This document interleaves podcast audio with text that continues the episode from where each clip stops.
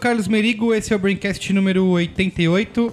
E aí, Saulo? Como é que foi de férias? Ao vivo novamente? Descansou? Eu, né? Eu.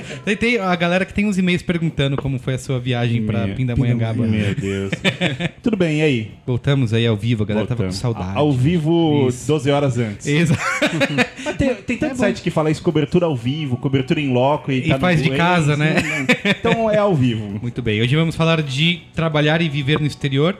Estamos aqui com dois convidados ilustres, fora o Cris Dias, que vocês já conhecem. Olá, boa noite. Não é tão ilustre assim. Isso, isso aí, tá, que bom. Estamos aqui com o Mauro Cavaletti. E aí, Mauro? Tudo bem? Como vão? Tudo ótimo. O que você faz da vida?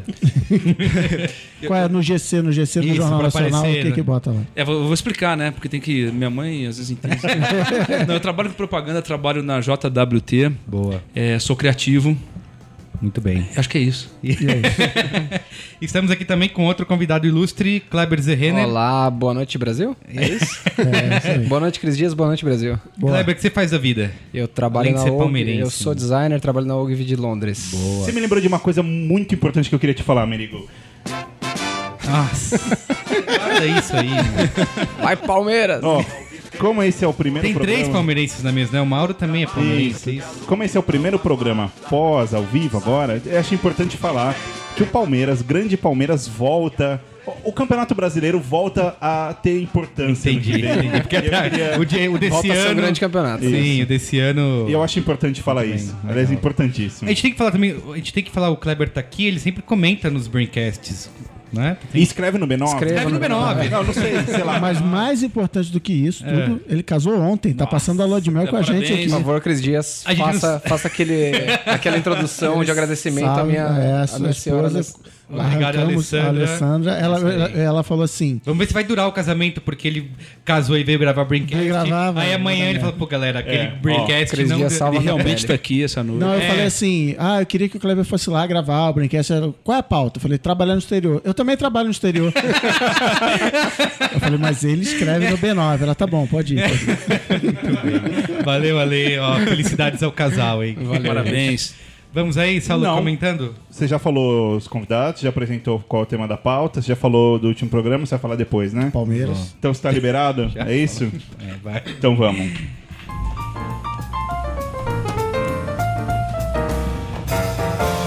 Comentando os comentários. Agora você imagina a imagem de Megera, que é a mulher do, do Kleber, É, tá? não, entre os mas- nossos ouvintes. Que Não, não, mas eu, eu tava Não, falando. Com... Megera não, Antes de começar a imagina. gravação, eu falei com o Kleber, eu falei assim, ó. Tava falando com a Juliana, minha esposa, eu perguntei o seguinte, ó, eu convidei o Kleber, que vai casar no domingo, pra gravar um podcast na segunda. Se fosse a gente, por exemplo, quando a gente casou, no dia seguinte, se eu fosse gravar, poderia, né? Ela é. Não sei. Ela falou, vai lá, vai lá ver. Você que sabe. A Mas- pior resposta que a mulher tá dando. Você que sabe. Pode ir. Exatamente. Pode dar sua cabeça. você, você que sabe, você desafia, ferrou. Ô, Saulo, a gente gravou vários programas, né, antes de você viajar pra Pindamonhangaba. Foi, foi lindo, fala. De entrar no B9 e ver tudo lá pronto, não é, não é legal? Nossa, essa, é assim, tava pronto. Chega na terça-feira, não precisa fazer nada. Só botão azul. Exatamente. E eu selecionei aqui, tem três comentários, um de cada programa, pra gente, né, fazer um... Uma leitura. Isso, exatamente, um resumo dos últimos programas. Primeiro comentário aqui do... Tem que falar que o programa 87 foi sobre... As crianças. Não, é, 87 foi sobre tecnologia e Ah, publicidade para crianças. Isso. O 86 foi sobre Breaking Bad. Que certo? foi, que foi muito legal gravar. Exatamente. E aqui, vamos lá. Primeiro, Gustavo Ponte não mandou e, nada. E, e que, aliás, se o amigo ouvinte não percebeu, na verdade, o Breaking Bad foi o que a gente gravou por último, né? A gente gravou antes das crianças, só que a gente inverteu a ordem da, Não, da publicação. Não entrega a magia redes da edição, sociais também. só. Foi mó, foi mó Ah, é verdade. Teve... É. Exatamente, isso aí. Gustavo Ponte, ó, não mandou idade, não mandou nada. Como o Guga não tá aqui hoje, a gente não vai zoar ele. Parabéns pelo programa 87, Tecnologia e Publicidade para Crianças. Tenho um filho de 6 anos e esse assunto muito me interessa. Porém, não consigo discuti-lo com outras pessoas. Tenho a impressão que muitos pais não se preocupam tanto com isso. Então, que bom que vocês colocaram o dedo nessa ferida. No dia das crianças, dei um jogo da vida pro meu filho. Algum coleguinha contou que era muito legal e ele me pediu também. Claro que dei, afinal tenho ótimas lembranças de infância com esse jogo. Desde a loja eu já tinha gostado. Agora o dinheiro é de plástico. Sim, tem uma máquina de cartão. Ótima oportunidade para ensiná-lo como funciona. Pois ele ainda acha que se o dinheiro acabar, basta ir ao caixa eletrônico e tirar mais. a decepção só chegou durante a brincadeira, em família. O jogo é patrocinado pelo Itaú e pela Fiat, cheio de mensagens diretas e subliminares do tipo: Ganhou seu novo Uno, faça o seguro Itaú. Nossa. Acabaram com a magia. Isso. Eu queria dar uma sugestão pro Itaú. É. Em vez de patrocinar jogo, poderia, por exemplo, arrumar um Java. Que daí. O guardião, né? Isso arrumar o guardião. ah, o Guardião Java arrumar, eu acho que. Podia é demitir legal. o guardião, né? Isso muda o mundo. Outra frase. Parabéns, você tinha título de capitalização Itaú e foi sorteado. Sofreu acidente, por sorte tinha seguro de vida Itaú. Fez a revisão do seu novo Uno, pague 500 reais. Caramba. Foi longe demais, concordam? PS, Saulo, aproveite Pindamonhangaba, se isso for possível. Tava delícia lá. É, eu queria fazer um comentário sobre essa coisa do Itaú, de ah, ganhou um título, faça o seguro, não sei o que lá e tal.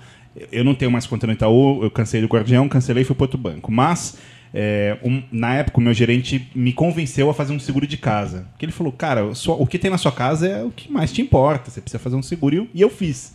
Na época, queimou um computador meu. Choveu, caiu um raio, o, o prédio não tinha aterramento, queimou o computador e eu liguei, obviamente, pro seguro. Aí veio o técnico, chegou e falou: escuta, onde foi? Foi ali naquela tomada. Ah, deixa eu ver. Daí ele foi, tirou o espelho, olhou, colocou um, um tester lá, a tomada tá funcionando. Ele falou: não, tá tudo certo com a tomada. Eu falei: tá, mas o computador queimou. É, mas esse é o seguro casa. Nossa! O seguro acaba na tomada. Sim. Não é um seguro computador. Isso muda tudo. Como diz- Quer ler o, ler o próximo comentário aí? Já que a Cris pauta é? Itaú, né? Mas vamos falar da, da bicicleta legal, né? As bicicletas de Itaú na cidade é são legal. legais, Não, é não, barato. é Não legal, fala só falar é mal legal. Itaú Não, é verdade, é verdade. Eu, eu tô sendo. Eles são tô nossos sendo- patrocinadores, né? É, olha aí, olha aí. Saulo, o, Saulo a- o, o cargo do Saulo aqui é destruidor de futuros. Patrocinadores, exato. Mas esse é o papel do Guga, né? De salvar o, Exato, de salvar o exato, anunciante, né? exato. Vamos lá. Olá, pessoal. Meu nome é Alberto, tenho 28 anos e moro em São Carlos, São Paulo. Sou professor no curso de design gráfico da Barão de Mauá, em Ribeirão Preto. Grande Ribeirão Preto. E veio um saudação Muito bem. É, abraço pra galera de Ribeirão Preto. e videografista motion designer em uma emissora de TV aberta aqui da cidade. Putz, escrevo para lamentar que garoteei fortemente, escutei o spoiler que o Guga soltou logo no início da gravação. Ele tá falando sobre o programa de Breaking Bad. Exato. Que eu passei longe, nem baixei pro Não celular. tem spoiler aí não, nesse pra não- comentário. Tá, ir. Acompanho o cast há pouco tempo e a cada episódio gosto mais e ele vai subindo na minha lista de prioridade de podcast para ouvir. Na frente de outros que acompanham. Toma essa, arroba Jovem Nerd. Mas o Coca-Tech ainda está no, no topo. que sacanagem. Inclusive o Guga tem um jeito de falar e fazer piada muito parecido com um amigo muito querido meu, o Carioca. Coincidência? Ah. Plágio, hein? Parabéns a todos. Continuem realizando esse trabalho muito bem feito, puxando nosso saco. Na real, eu tava com o dedo no pause, prontinho para parar a reprodução, já que vocês bem alertaram. Mas fiquei esperando uma vinheta, algo assim, com uma explicação, por exemplo. Ok, pessoal, pulem para o minuto X, pois o qual é a boa, não tem spoiler nenhum. Ou ainda, delete esse episódio, pois ele é spoiler de cabo a rabo. Sorry. Não estou querendo colocar a culpa em vocês, imagina. Tenho co- consciência de que eu garoteei, mas fica uma sugestão para quando forem lidar com spoiler, tentar delimitar ao máximo possível a área infectada. E a gente falou quantas vezes? Acho que três ou quatro Não, é vezes. que assim, a gente falou, falou, falar. falou. Só que na hora que ia começar o programa, o Guga soltou um spoiler no berro, assim, Isso, né? é. Aí, Blá, blá, blá. é, aí eu falei, meu, o cara tá tirando o fone e ele ainda escuta. É, não. Sabe o que a gente falta? Acho que no post do, do B9 vocês podiam colocar no topo, No assim. título. Tipo, meu, tem spoiler aqui. Não vai. É meio. Ele reconhece aqui que ele gosta, não é meio Eu, óbvio. tipo, não, é, eu vi o post e falei, meu, Falei, não, cara, vou descer pra próximo. ver se tem spoiler. Eu vi Próximo. que, obviamente, tem spoiler, eu não vi. Bom, e não, não estou querendo colocar o culpa em vocês, tô, tá assim. Não quero ofender nem dar pitaco, só digo isso, pois me parece que vocês têm consideração pelos amigos ouvintes. O termo correto é amigo internauta. E não se importariam em fazer uma outra manobra a mais para melhorar nossa experiência. E a sugestão que fica para mim é ler a descrição do cast antes de ouvi-lo. E assim que eu ver a palavra spoiler, parar a reprodução imediatamente. E um comentário episódio, um comentário episódio atrasado do episódio 82. Steve Jobs era micreiro? Abraços e boas coisas. Que bom. Deixa você com essa. Sim. Sim, então o pai do micreiro ali no, na garagem. Padroeiro. Você acha que, ninguém, você acha que ninguém nunca chegou pra ele lá no começo e falou: Ô Steve Jobs, esse disquete gigante aqui, eu não sei se eu tô colocando direito. Claro que ele fala. Eu preciso fazer um cartão de visita para o salão de beleza da minha tia. Você não É. quer fazer Cara, eu, eu tenho um costume de, de, quando alguém pergunta alguma coisa pra mim de Windows, Tipo, eu sei mexer no Windows, mas eu sempre falo que eu não sei, sabe? Fala, meu, tá dando um negócio aqui, eu não sei o que eu faço. Putz, eu, eu não sei mexer em Windows, cara. Eu, eu não, eu realmente não faço a menor ideia. Cusão, cara, olha isso. Porque senão, cara, você arruma uma sarna. Abre, eterna. abre uma porteira. É, você- você abre, é um precedente. pro Abre um portal pro inferno e já. É, não. Tá bom, ó. Último comentário aqui, Danilo dos Santos, 25 anos, manipulador de imagens e ilustrador. Como é legal um programa que respeita o ouvinte, não faz piada, não humilha o ouvinte em praça pública, né, Guga? O Guga vai ficar chateado, não fala isso. Presente por dentro de São Paulo. Olá, galera do Braincast, acompanho vocês já faz uns três anos e sempre me senti muito bem informado e inspirado toda vez que o Saulo... Mas o sobe a Braincast só tem dois anos. Não, você Opa. está. Ah, é, É, reboots. A gente já fez até reboot. Exato. né? Antes dele não existia nada. É verdade. É, é o Braincast chinelo, o Braincast Isso, moleque. de raiz, é, exatamente. Já faz uns três anos, sempre me senti muito bem informado e inspirado toda vez que o Saulo sobe a música no final de cada programa. Olha que poético esse Saulo. Mas no Braincast 30, olha isso, 30, meu. Quanto tempo faz isso já? Como tirar suas ideias da gaveta? Além de ficar inspirado, me senti motivado para retomar uns projetos de ilustração que tinha engavetado. Me esforcei para arrumar tempo e começar a desenhar novamente. Mas aconteceu algo que eu não esperava. Fui demitido da agência que eu trabalhava, apesar de ficar bastante decepcionado na época, não parei de desenhar. Depois de ter alguns prontos, de ter alguns prontos, tá. Incluí esses, esses desenhos no meu portfólio, junto com outros trabalhos de agência. Nem acreditei quando em uma entrevista o dono de uma agência disse que tinha ficado impressionado com os meus desenhos e queria me contratar. Aceitei o trabalho e hoje estou muito feliz por isso ter dado certo. Olha que bonita história. Tá Bonito. vendo? Música, música. Quem diria que o incentivo daquele longínquo brain, Braincast teria sido tão importante para mim e para minha carreira? Obrigado por ter ajudado a reacender a minha vontade de desenhar de novo. Parabéns pelos programas. Olha, Olha aí, não escorre uma lágrima. Ah, Ah, não, você tá bonito, hein? Isso muda o mundo, isso muda o mundo. Ninjas cortando cebola aqui do nosso lado. Ô, se um amigo ouvinte ficar de olho em, em mercado de ações, etc., na terça-feira, quando sai o Braincast, tem uma variação muito forte na bolsa. Uma Está impactando o Isso, mundo. Tem é. uma expectativa. entendeu? Solta o negócio ali e dá um. Entendi. Vamos ao programa aí, Salô. É melhor, né? Isso. Ou não. Saulo, vivendo e trabalhando no exterior, temos aqui. Eu nunca fiz isso. Conta aí viajar 20 dias, entrar numa Starbucks. Como que é a galera que fala, ah, fui pra, fui pra Londres, trabalhei lá um mês na Starbucks. É, É, aliás, bota no Exper- currículo. experiência internacional. eu recebo muito currículo assim, falando tipo, ah, então, eu morei fora, morei 26 dias fora, morei 35 dias fora. eu, eu Conheço, tenho... hein? Mas é que a experiência é forte, né? É verdade, é verdade, mano. Mas Só quem teve que lenhar essa que sabe. eu, eu tenho uma teoria que eu, eu considero. Não sei se a gente pode levar ela tão sério, mas eu sempre tive a impressão que você pode considerar que o sujeito morou fora quando a política local começa a importar na vida dele. Sim, as leis da- da cidade, o, prefe... o novo prefeito, esse Bonito tipo de isso, coisa. cara. É, porque, porque daí você realmente mora num lugar e você tem que se preocupar com, com o jeito que as coisas acontecem. Então, Entendi. Temos aqui o Chris que trabalhou e viveu no Canadá, é isso? Estados Unidos e Canadá. Estados Unidos? Um ano e meio cada um. Kleber em Londres. Eu moro em Londres agora, já trabalhei na Áustria e na Noruega. Olha isso, tá vendo? 2008. E o Mauro? Eu morei nos Estados Unidos, é, foi bastante tempo. Eu morei sete anos em Nova York, Nossa. caramba. cinco anos em São Francisco E aí, Saulo? Boston. Tá bom pra você? Toma E vai- essa. E. E a política local me interessava. Ele, o problema é o terremoto. Porra, vai ter terremoto aqui. Mas começa você, Cris Dias. Como foi. Como você começou essa história de ah, tá no Brasil, vou sair daqui e trabalhar fora? Cara, é. Eu, eu só falando o que o Saulo falou, eu acho que toda, toda vez que alguém vira pra mim e fala assim: Ah, cara, eu tô pensando em morar fora, eu falo, vai. Não quero nem saber job description. Cara, vai, vai, que é uma parada.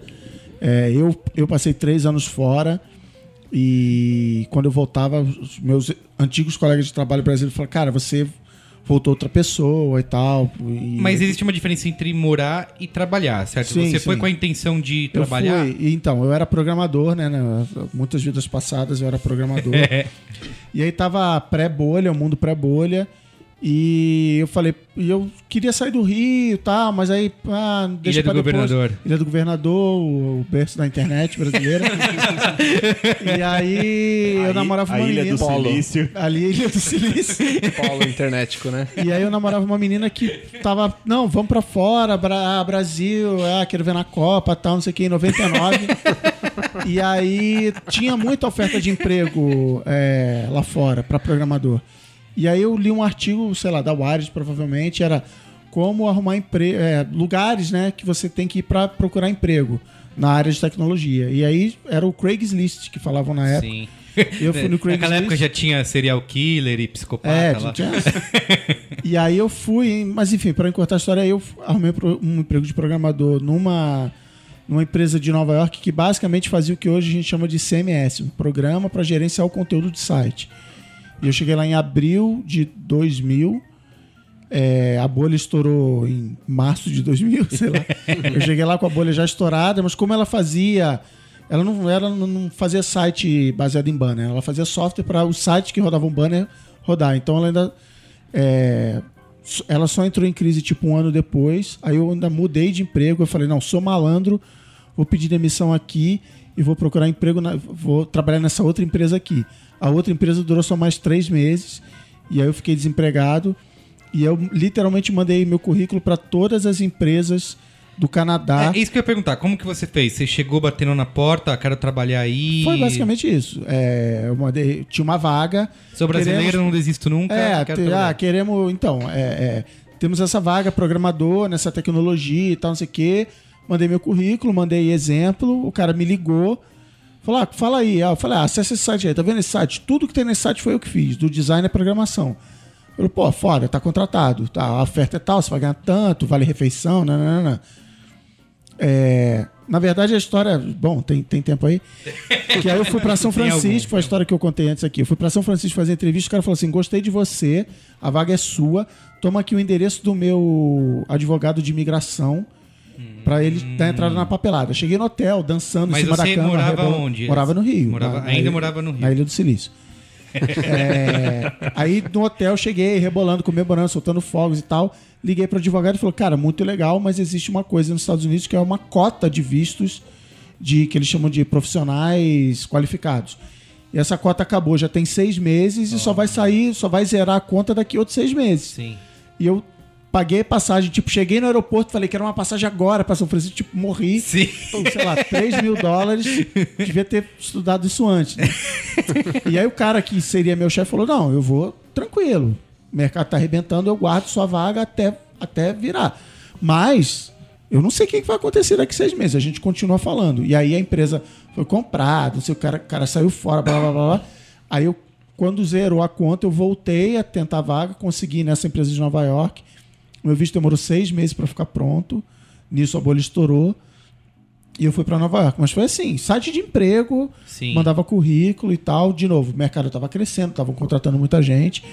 Quando eu fui mandado embora, foi o contrário. Eu ia fazer entrevista nas empresas e o cara falava, cara, eu não vou contratar você. vou ca-" Porque ao contratar um estrangeiro, ele tem várias despesas. Por exemplo, com esse visto, que com o americano ele não tinha. Então ele- o cara falava, pô, não, brother, desculpa, não, não, não tem por que eu contratar você. Sim. E aí eu fui para o Canadá, eu mandei meu currículo para todas as empresas canadenses. O Canadá tem uma política de incentivo à imigração. E eu fiquei mais um ano e meio em Winnipeg, é, a segunda cidade mais fria do mundo. Era a primeira, mas um vilarejo na Mongólia cresceu e virou. E não, não estou inventando história, isso é verdade. E, e aí em 2003 eu voltei para o Brasil. Fiquei quase que três anos certinho, assim, de abril a abril de 2000 a 2003. Muito bem. E você, Mauro? Como que foi? Você acordou um dia e falou, vou sair daqui? Não, eu, eu tinha muita curiosidade para ver como a, a coisa estava rolando no- nos Estados Unidos nessa época que o Cris estava falando, no começo, na pré-bolha, né? Sim. Eu me mudei em 98, no final de 98, para os Estados Unidos. Eu me lembro que eu fui é, faz, eu fui para um congresso nos Estados Unidos e fui visitar umas agências e eu- e estava rolando de estarem contratando muita gente, né? Tava começando a ter o digital nas agências, estavam trazendo muita gente para lá e aí qualquer lugar que eu ia visitar um amigo sempre tinha uma conversa de trabalho. E eu comecei a ficar empolgado com aquilo. E aí eu, eu fui visitar uma amiga na, numa startup é, que existia na época, foi bastante grande, que era a Star Media. Ah, e quando eu fui visitá-la, os caras me ofereceram uma vaga. Ela falou: Olha, você não quer vir para cá? Não, é, vem trabalhar aqui com a gente para produzir conteúdo. E, e eu tava procurando, eu falei assim, não, eu queria trabalhar em agência, né? Eu tava querendo trabalhar, não exatamente agência, porque agência digital, né? Mas eu queria trabalhar e ter vários clientes, não um cliente só. Sim. Mas falou, olha, a gente é aqui, os, tem os- a gente tá dentro da cota de visto, tem visto, tem trabalho. Se quiser começar, você pode, Ah, daqui começa 15 agora. dias tá aqui. Eu falei, dois- agora, dois 15 anos dias, peraí, volta. Aí Falar, vou, vou para lá, né? Eu vou lá ver, vou lá ver qual que é, vou ver como a, como a coisa funciona. Fiquei uns meses trabalhando dentro- dessa startup, a gente deu um IPO, passei por aquela experiência e saí logo em seguida e já fui procurar um trabalho dentro do que era o mais parecido com a minha experiência aqui. Fui trabalhar na RDA daí para frente. E vendeu suas ações da Star Media antes? É, né? vendi, não, vendi depois, né? Depois do IPO.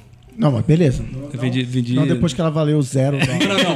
Porque como eu saí logo em seguida, eu tive a sorte de, de, de sair quando Ah, então, as ações ainda estavam. Por esse sorriso estavam no- até hoje, 10 anos depois. sorriso. Mas, mas, mas- mas eu vou, fazer- vou- vou- contar um detalhe. Como eu cheguei tarde, como eu cheguei Ah. alguns meses antes do IPO, a minha fração foi muito pequena. Assim, teve muita gente lá que estava lá desde o começo enrolando.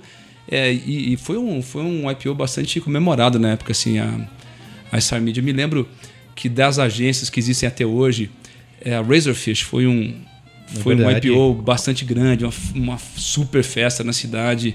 E, mas isso, isso a gente está falando do final de 98, esses IPOs foram no meio de 99, no final de 99 já começou a, É.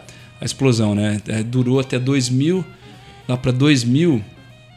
é, Eu estava na, na RDA naquela época, mas eu, eu tinha um trabalho paralelo com os jornalistas brasileiros aqui. Tinha um, um site em Nova York e a gente estava negociando a venda desse, desse trabalho. Chamava eh, Nova York 24 Horas.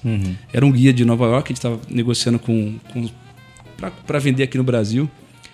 E aí eu me lembro que lá para setembro, ac- acredito, eu não lembro exatamente quando foi não, mas de um dia para outro acabou, né? Acabou tudo. acabou, acabou, todo mundo quebrou, todas as empresas foram uma atrás da outra, uma uma Todas as cadeiras caríssimas tiveram que ser devolvidas. tiveram assim, e, o- e o quadro era meio desolador, assim, me lembro de ter trabalhado entre a Star Media e a RDA, que eu não queria ficar parado, trabalhei por um mês para uma outra agência. E eles foram crescendo assim de um jeito maluco, né? eles iam crescendo, crescendo, crescendo. E eu fiquei uma semana em casa quando eu voltei, tinha o dobro de, de funcionários na empresa. Aí eu saí antes do. Eu saí no meio do penúltimo estágio. Assim, já era um escritório bastante grande, com móveis muito caros, e festas, e DJs. E, quando eu saí, eles estavam indo para uma cobertura num edifício. é, um edifício histórico lá no, em, em- Wall Street. E eles foram para essa cobertura. Aí eu me lembro é, de perguntar para uma, pra uma, uma amiga que era diretora de criação desse- dessa empresa também. E ela falou: Olha, eu tive lá há pouco tempo, isso seis meses depois que a empresa tinha fechado. Ela falou: Lembra aqueles móveis todos? Estão todos lá. Parece um deserto, assim, um quarto enorme, cheio de máquinas e, e móveis. E era muito triste mesmo. E o negócio que é da cultura americana em geral, nessa, nessa segunda empresa que eu trabalhei lá, o cara fez uma reunião de equipe na segunda e falou: ó, nossos investidores não mandaram a grana, não mandam a grana há sei lá quanto tempo. Se até sexta-feira eles não mandarem, tipo, pegue a sua caixinha de papelão, bote seu porta-retrato dentro. Sim. É assim, sabe? E vai Não embora. é ah, um aviso prévio FGTS. Não, é assim, ó. Sexta-feira não chegou a grana, não, Sai não com a precisa vir na caixinha. outra segunda. É, Isso de fato não existe lá. Vocês né? não estão animando Aviso muito a prévio é galera. 24 horas antes, né? É, é. O pessoal que tá ouvindo o programa não tá se animando Não, muito eram com essas- tempos bicudos da, da bolha, a bolha estourou. E você, Kleber, conta aí como, é como você decidiu sair aqui do Tupiniquim, como diria o Saulo Mileira. Bom, no 2007 eu tava trampando na Salem. Eu era diretor de arte e tava de online, né, digital. E tava começando aquela tava bombando aquela ondinha de sites bem trabalhados, FWA, aquela Sim. coisa da gringo tava entrando no Brasil com os puta sites e uma pegada mais mais gringa mesmo, né? E aí, meu, já tava puta empolgado pra tentar fazer um trampo fora e tal, tentar fazer alguma coisa nessa linha. E aí, no final do ano, eu fui demitido num facão que rolou lá na Salem. E aí, o meu chefe falou assim: ó, aguenta aí que eu conheço um cara na Áustria que tá doido pra levar um brasileiro pra te fazer um intercâmbio entre as agências. Sim. Aí ele achou, ele, ele indicou assim, né? Tipo, ah, é isso aí, né? Você tá afim? Aí eu falei, tô. Aí ele, pô, mesmo? Tá afim mesmo? Vai? Eu falei, vou.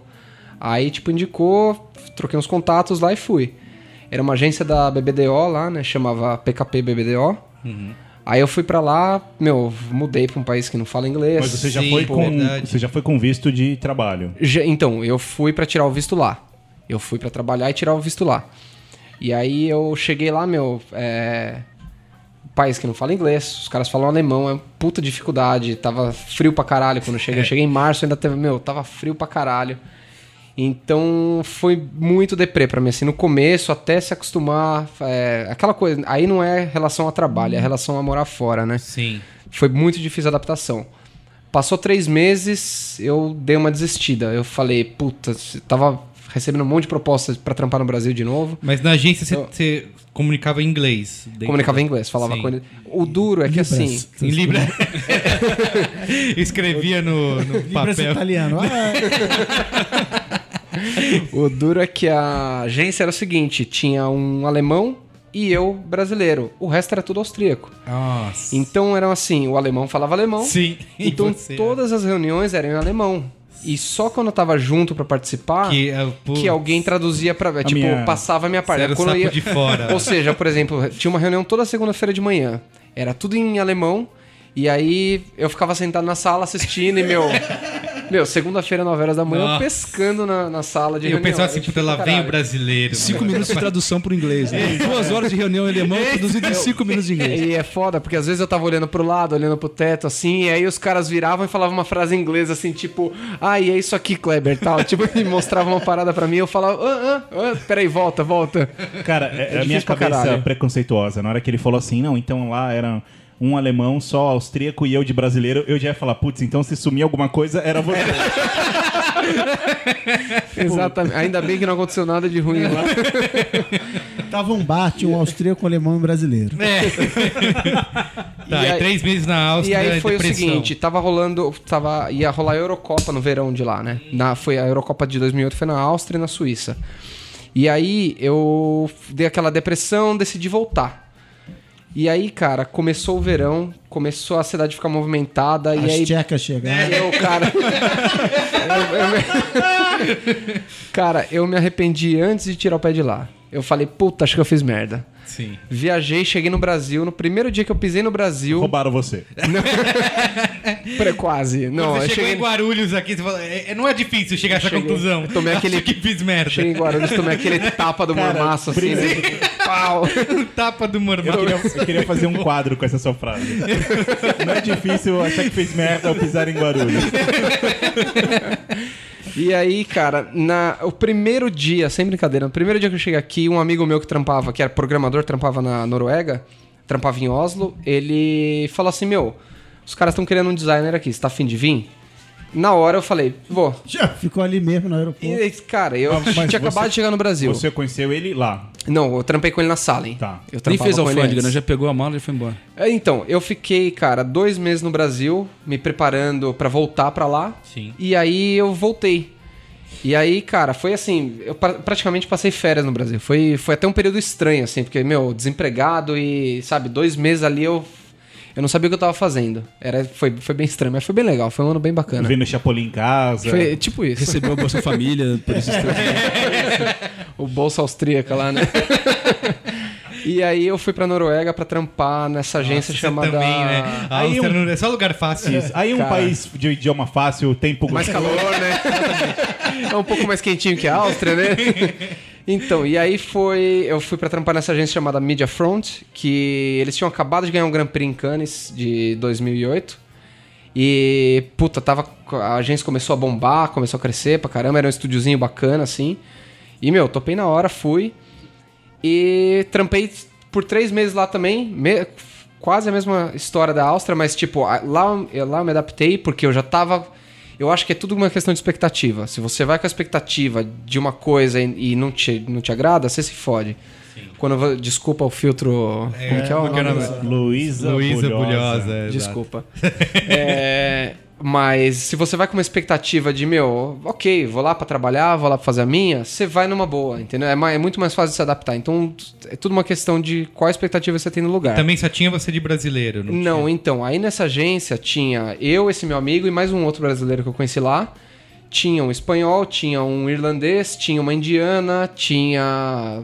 sei lá, cara, tinha uma, uma galera assim diferente. Então, era praticamente um meio a meio, assim, da agência, gringos e noruegueses. Então, Sim. o papo era muito mais inglês, as reuniões eram todas em inglês, então. A adaptação foi muito mais fácil lá, foi muito mais gostoso de trabalhar lá Sim. mas tava quase me efetivando lá pra passar os três meses de experiência. E aí estourou aquela bosta da crise americana de 2008, da- 2008. das imo- imobiliárias, lá, aquela Sim. crise ferrada A econômica. outra bolha. A outra bolha. E aí o governo norueguês praticamente falou, ó, sem vistos até, até a situação se acalmar. Ah, tá. Então me fudi. Tinha, tinha acabado de mobiliar um apartamento inteiro. Nossa, tipo, tinha acabado de fazer. Aí, tipo, legal que a agência foi lá, pagou tudo que eu comprei. Foi, tipo, eles. Mas aqui é igual. têm- aqui é igualzinho, né? Eles vêm aqui, Os a caras me deram um puto esquema. Os caras fizeram um puto esquema legal. E aí eu acabei voltando pro Brasil. E aí meio que deu aquela desencanada temporária. Não, beleza, vou voltar pro Brasil, vou trabalhar. Meu, cheguei aqui, aqui, é, eu achei que ia ser fácil. A crise tinha afetado aqui também, cara. Eu demorei um tempo pra arrumar emprego aqui. Foi. Eu passei acho que uns seis meses trampando só de frila, pegando um frilazinho aqui, outro ali. Foi difícil achar um trampo legal.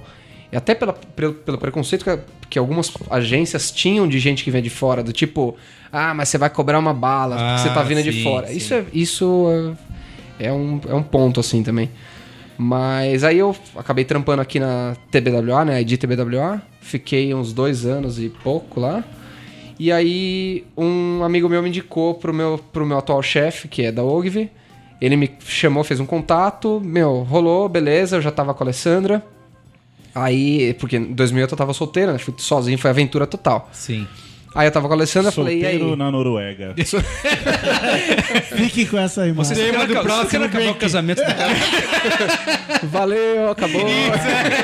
Tema do passado. solteiro na Noruega. Vamos fazer o filtro Alessandro. É, é isso que você ganha por, por passar É. o primeiro dia pós-casamento Gravando, é. gravando com os amigos. Desculpa, Vocês não fui eu que falei, gente. Vai. Não, passado, passado.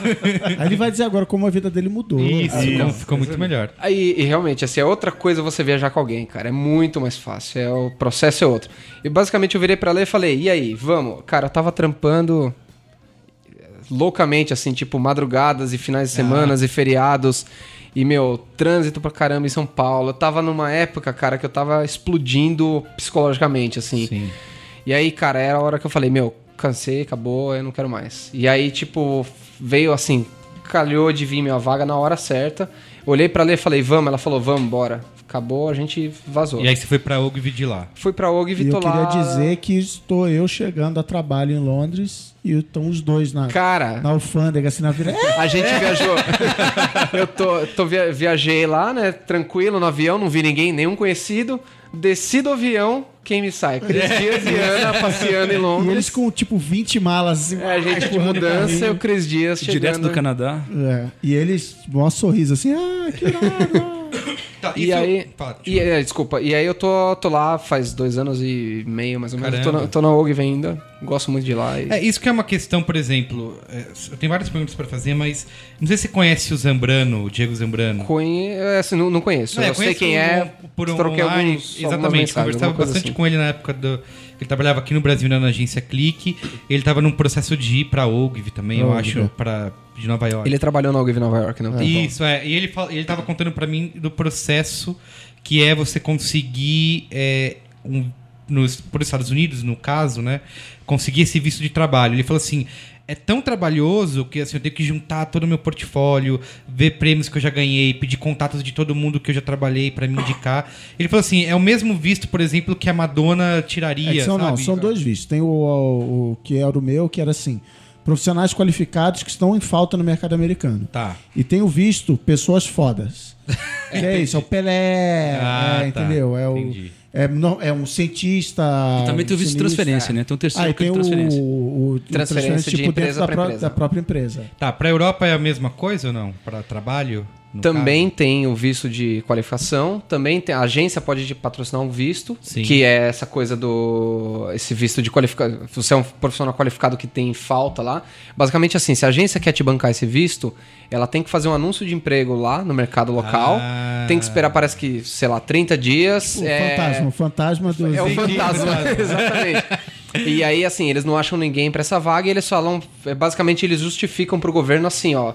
Procuramos achei um cara- aqui- Achei um cara no Brasil, tô trazendo ele. É um cara Entendi. É, mas assim, vo- você passou pela Noruega e pela por Londres, pela Inglaterra, que, que não entram nessa regra. Você passou pela Áustria, que é a União Europeia. Uhum. Sim. Você tem cidadania europeia ou Não ou- tenho. Tá. Áustria e Noruega, eu fui nesse esquema de visto. Sua Dessa, mu- dessa sua- ou vaga sua que você mulher anuncia. tem? Então, vamos lá. Áustria e Noruega, eu passei por esse esquema de visto, Tá. de deles é, fazerem a procura e tudo mais. Pra, é, pra Inglaterra, eu já tava com a Lei há um tempão, ela tem passaporte português. E aí tem um visto lá que é de familiar de europeu. Então se você tem. Se você tem um passaporte europeu, você pode trazer seu filho, seu marido, seu pai e mãe. é, você pode viajar com a família pra morar lá. Então eu apliquei pra um visto, que aí também tem todo um processo chato, cara. Meu, Entendi. é um processo gigantesco de você tem que provar que você tá junto, tem, tem um monte de coisa. Você acha que a rainha não pega no pé? Ela pega. Pega, opa. e aí eu tô com esse visto que é de 5 anos, vai até 2017, então... Entendi. Mas então, nesse- você também, Cris, você fez um esquema de agência é que. A agência não, a Não empresa é, gente- que vai. Pagaram todas pagar as despesas, advogados e tal. Entendi. Porque, é, porque lá fora tem uma coisa que aqui no Brasil está começando a mudar, que é qualquer site de emprego, lá quem paga é a- empresa. Aqui, os catos da vida e tal, é o, que- o desempregado, Isso. né? Lá não, toda a despesa de achar o, o funcionário, mas é porque é oferta e procura, né? Exatamente. Então os caras que pagam tudo isso. E Mauro, qual que é a diferença, assim, que a gente sempre. O, o Kleber citou que, pô, quando tava no Brasil, trabalhando madrugada dentro, direto, sem parar, e a gente escuta muito essa. Não sei se é uma, uma lenda urbana, né? Pra nós brasileiros parece uma lenda urbana, que quando você trabalha fora é um, é um esquema completamente diferente numa agência de fora, assim, de às 5 horas da tarde vai todo mundo embora, as pessoas não vivem pro, pro trabalho como a gente vive aqui. Tem, aqui no Brasil a gente tem essa glamorização da propaganda, digamos assim, né? a gente acha que é uma coisa muito legal e parece que a visão que o americano ou que o inglês tem sobre a publicidade é de mais um trabalho e não de uma coisa como a gente pensa aqui. É, sobre- Funciona diferente ou não? Sobre a glamorização, é com certeza diferente. Né? Eu acho que agora. é, eu, eu tenho visto, a minha experiência aqui tem sido é, perceber um- uma, uma situação muito menos glamurosa para quem trabalha com publicidade do que já foi há alguns anos Tá atrás. mudando, né? né? Tá mudando bastante.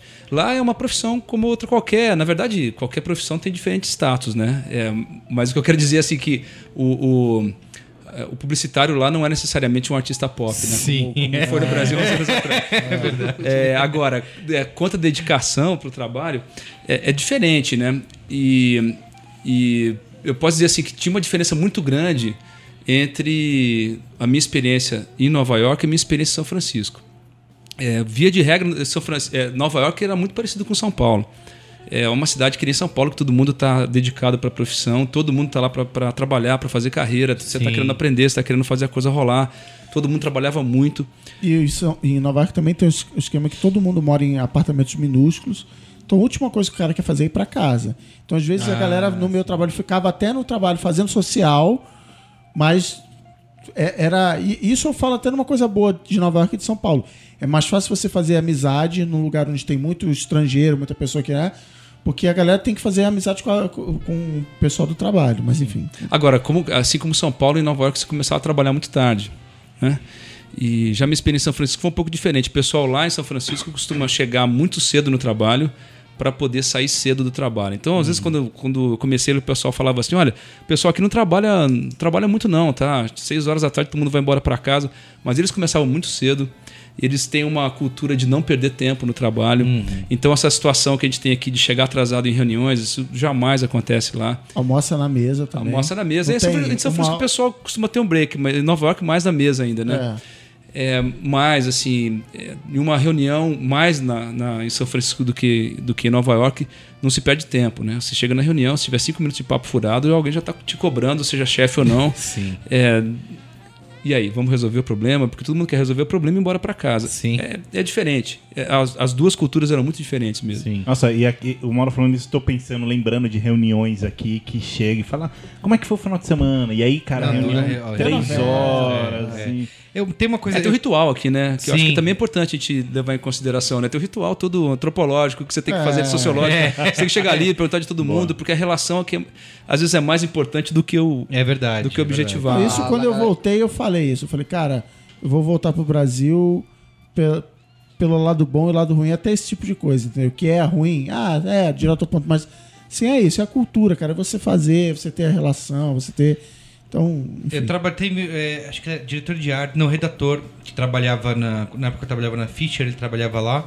E ele foi passou um tem, acho que um ano, um pouco mais, na Santo, em Buenos Aires, né? Que, sei lá, é, é bem perto daqui, bem próximo, A né? cultura também é bem parecida, né? É, e assim, e ele, quando ele voltou, ele contou assim que tava ficando louco, porque ele recebia eh, jobs lá, projetos, que tinham prazo de seis meses. Falou, é, falou assim, cara, eu não, eu não sei trabalhar Não dá, nisso, eu não sei trabalhar. Porque assim, você tinha seis meses pra fazer o trabalho, aí você ficava cinco meses fazendo outras coisas, e aí quando faltava dez dias, a galera ia pensar nisso, porque é, se tinha brasileiro, principalmente, era assim, né? E ele falou assim, na- na- no Brasil, acostumado a fazer coisas em, em semanas, em dias, né? outro. Exatamente. Eu acho que o, o lance desse prazo grande é a quantidade de alterações que você faz no processo. É a quantidade de vai e volta que tem no processo, que eu acho que é muito mais do que no Brasil. A gente às vezes reclama no Brasil de, meu, ah, o cliente mandou 10 mil vezes, tipo, foi e voltou 10 mil vezes o job. Lá é mais, cara. Sim. Lá é mais. Assim, vai. É, porque é um processo, acho que os caras, eles olham de verdade mesmo. assim, eles param e olham, meu, encrenca com umas coisinhas que, meu, se a vírgula tá errada, então arruma a vírgula. Mas sabe? se você tá lidando com contas globais, aí é pior ainda. porque Pior aí tem que ainda. rodar o mundo, aprovar. Então a a viagem que Tem a gente se tradução. controlar era uma conta global que eu, que eu trabalhava. Então eu tava indo lá porque aí ia rodar o pré-teste no mundo inteiro e ver, puta, lá na Tailândia, veja bem, não sei o que, volta. Então assim, É isso. é isso, um vai e volta. É... É verdade, as regras têm que ficar muito claras, né? Porque senão você vai pra Tailândia, aplica outra regra, a coisa É, não funciona. Mas os clientes são, vocês diriam, diferentes também daqui do- da relação que a gente tem no são, Brasil. eu acho que são. Eu, assim, ó, eu queria soltar um disclaimer antes de começar a falar muito. Fazer um disclaimer A aqui. opinião desse- tipo, a não- minha opinião, a minha opinião é baseada nas três agências que eu trabalhei, na Áustria, Noruega e na Inglaterra. A opinião São só reflete o porque assim, eu dele. conheço muita. Porque às vezes eu converso com uma galera lá em Londres e, tipo, e a OGV tem uma coisa e as outras agências não têm. Então, tipo, Sim.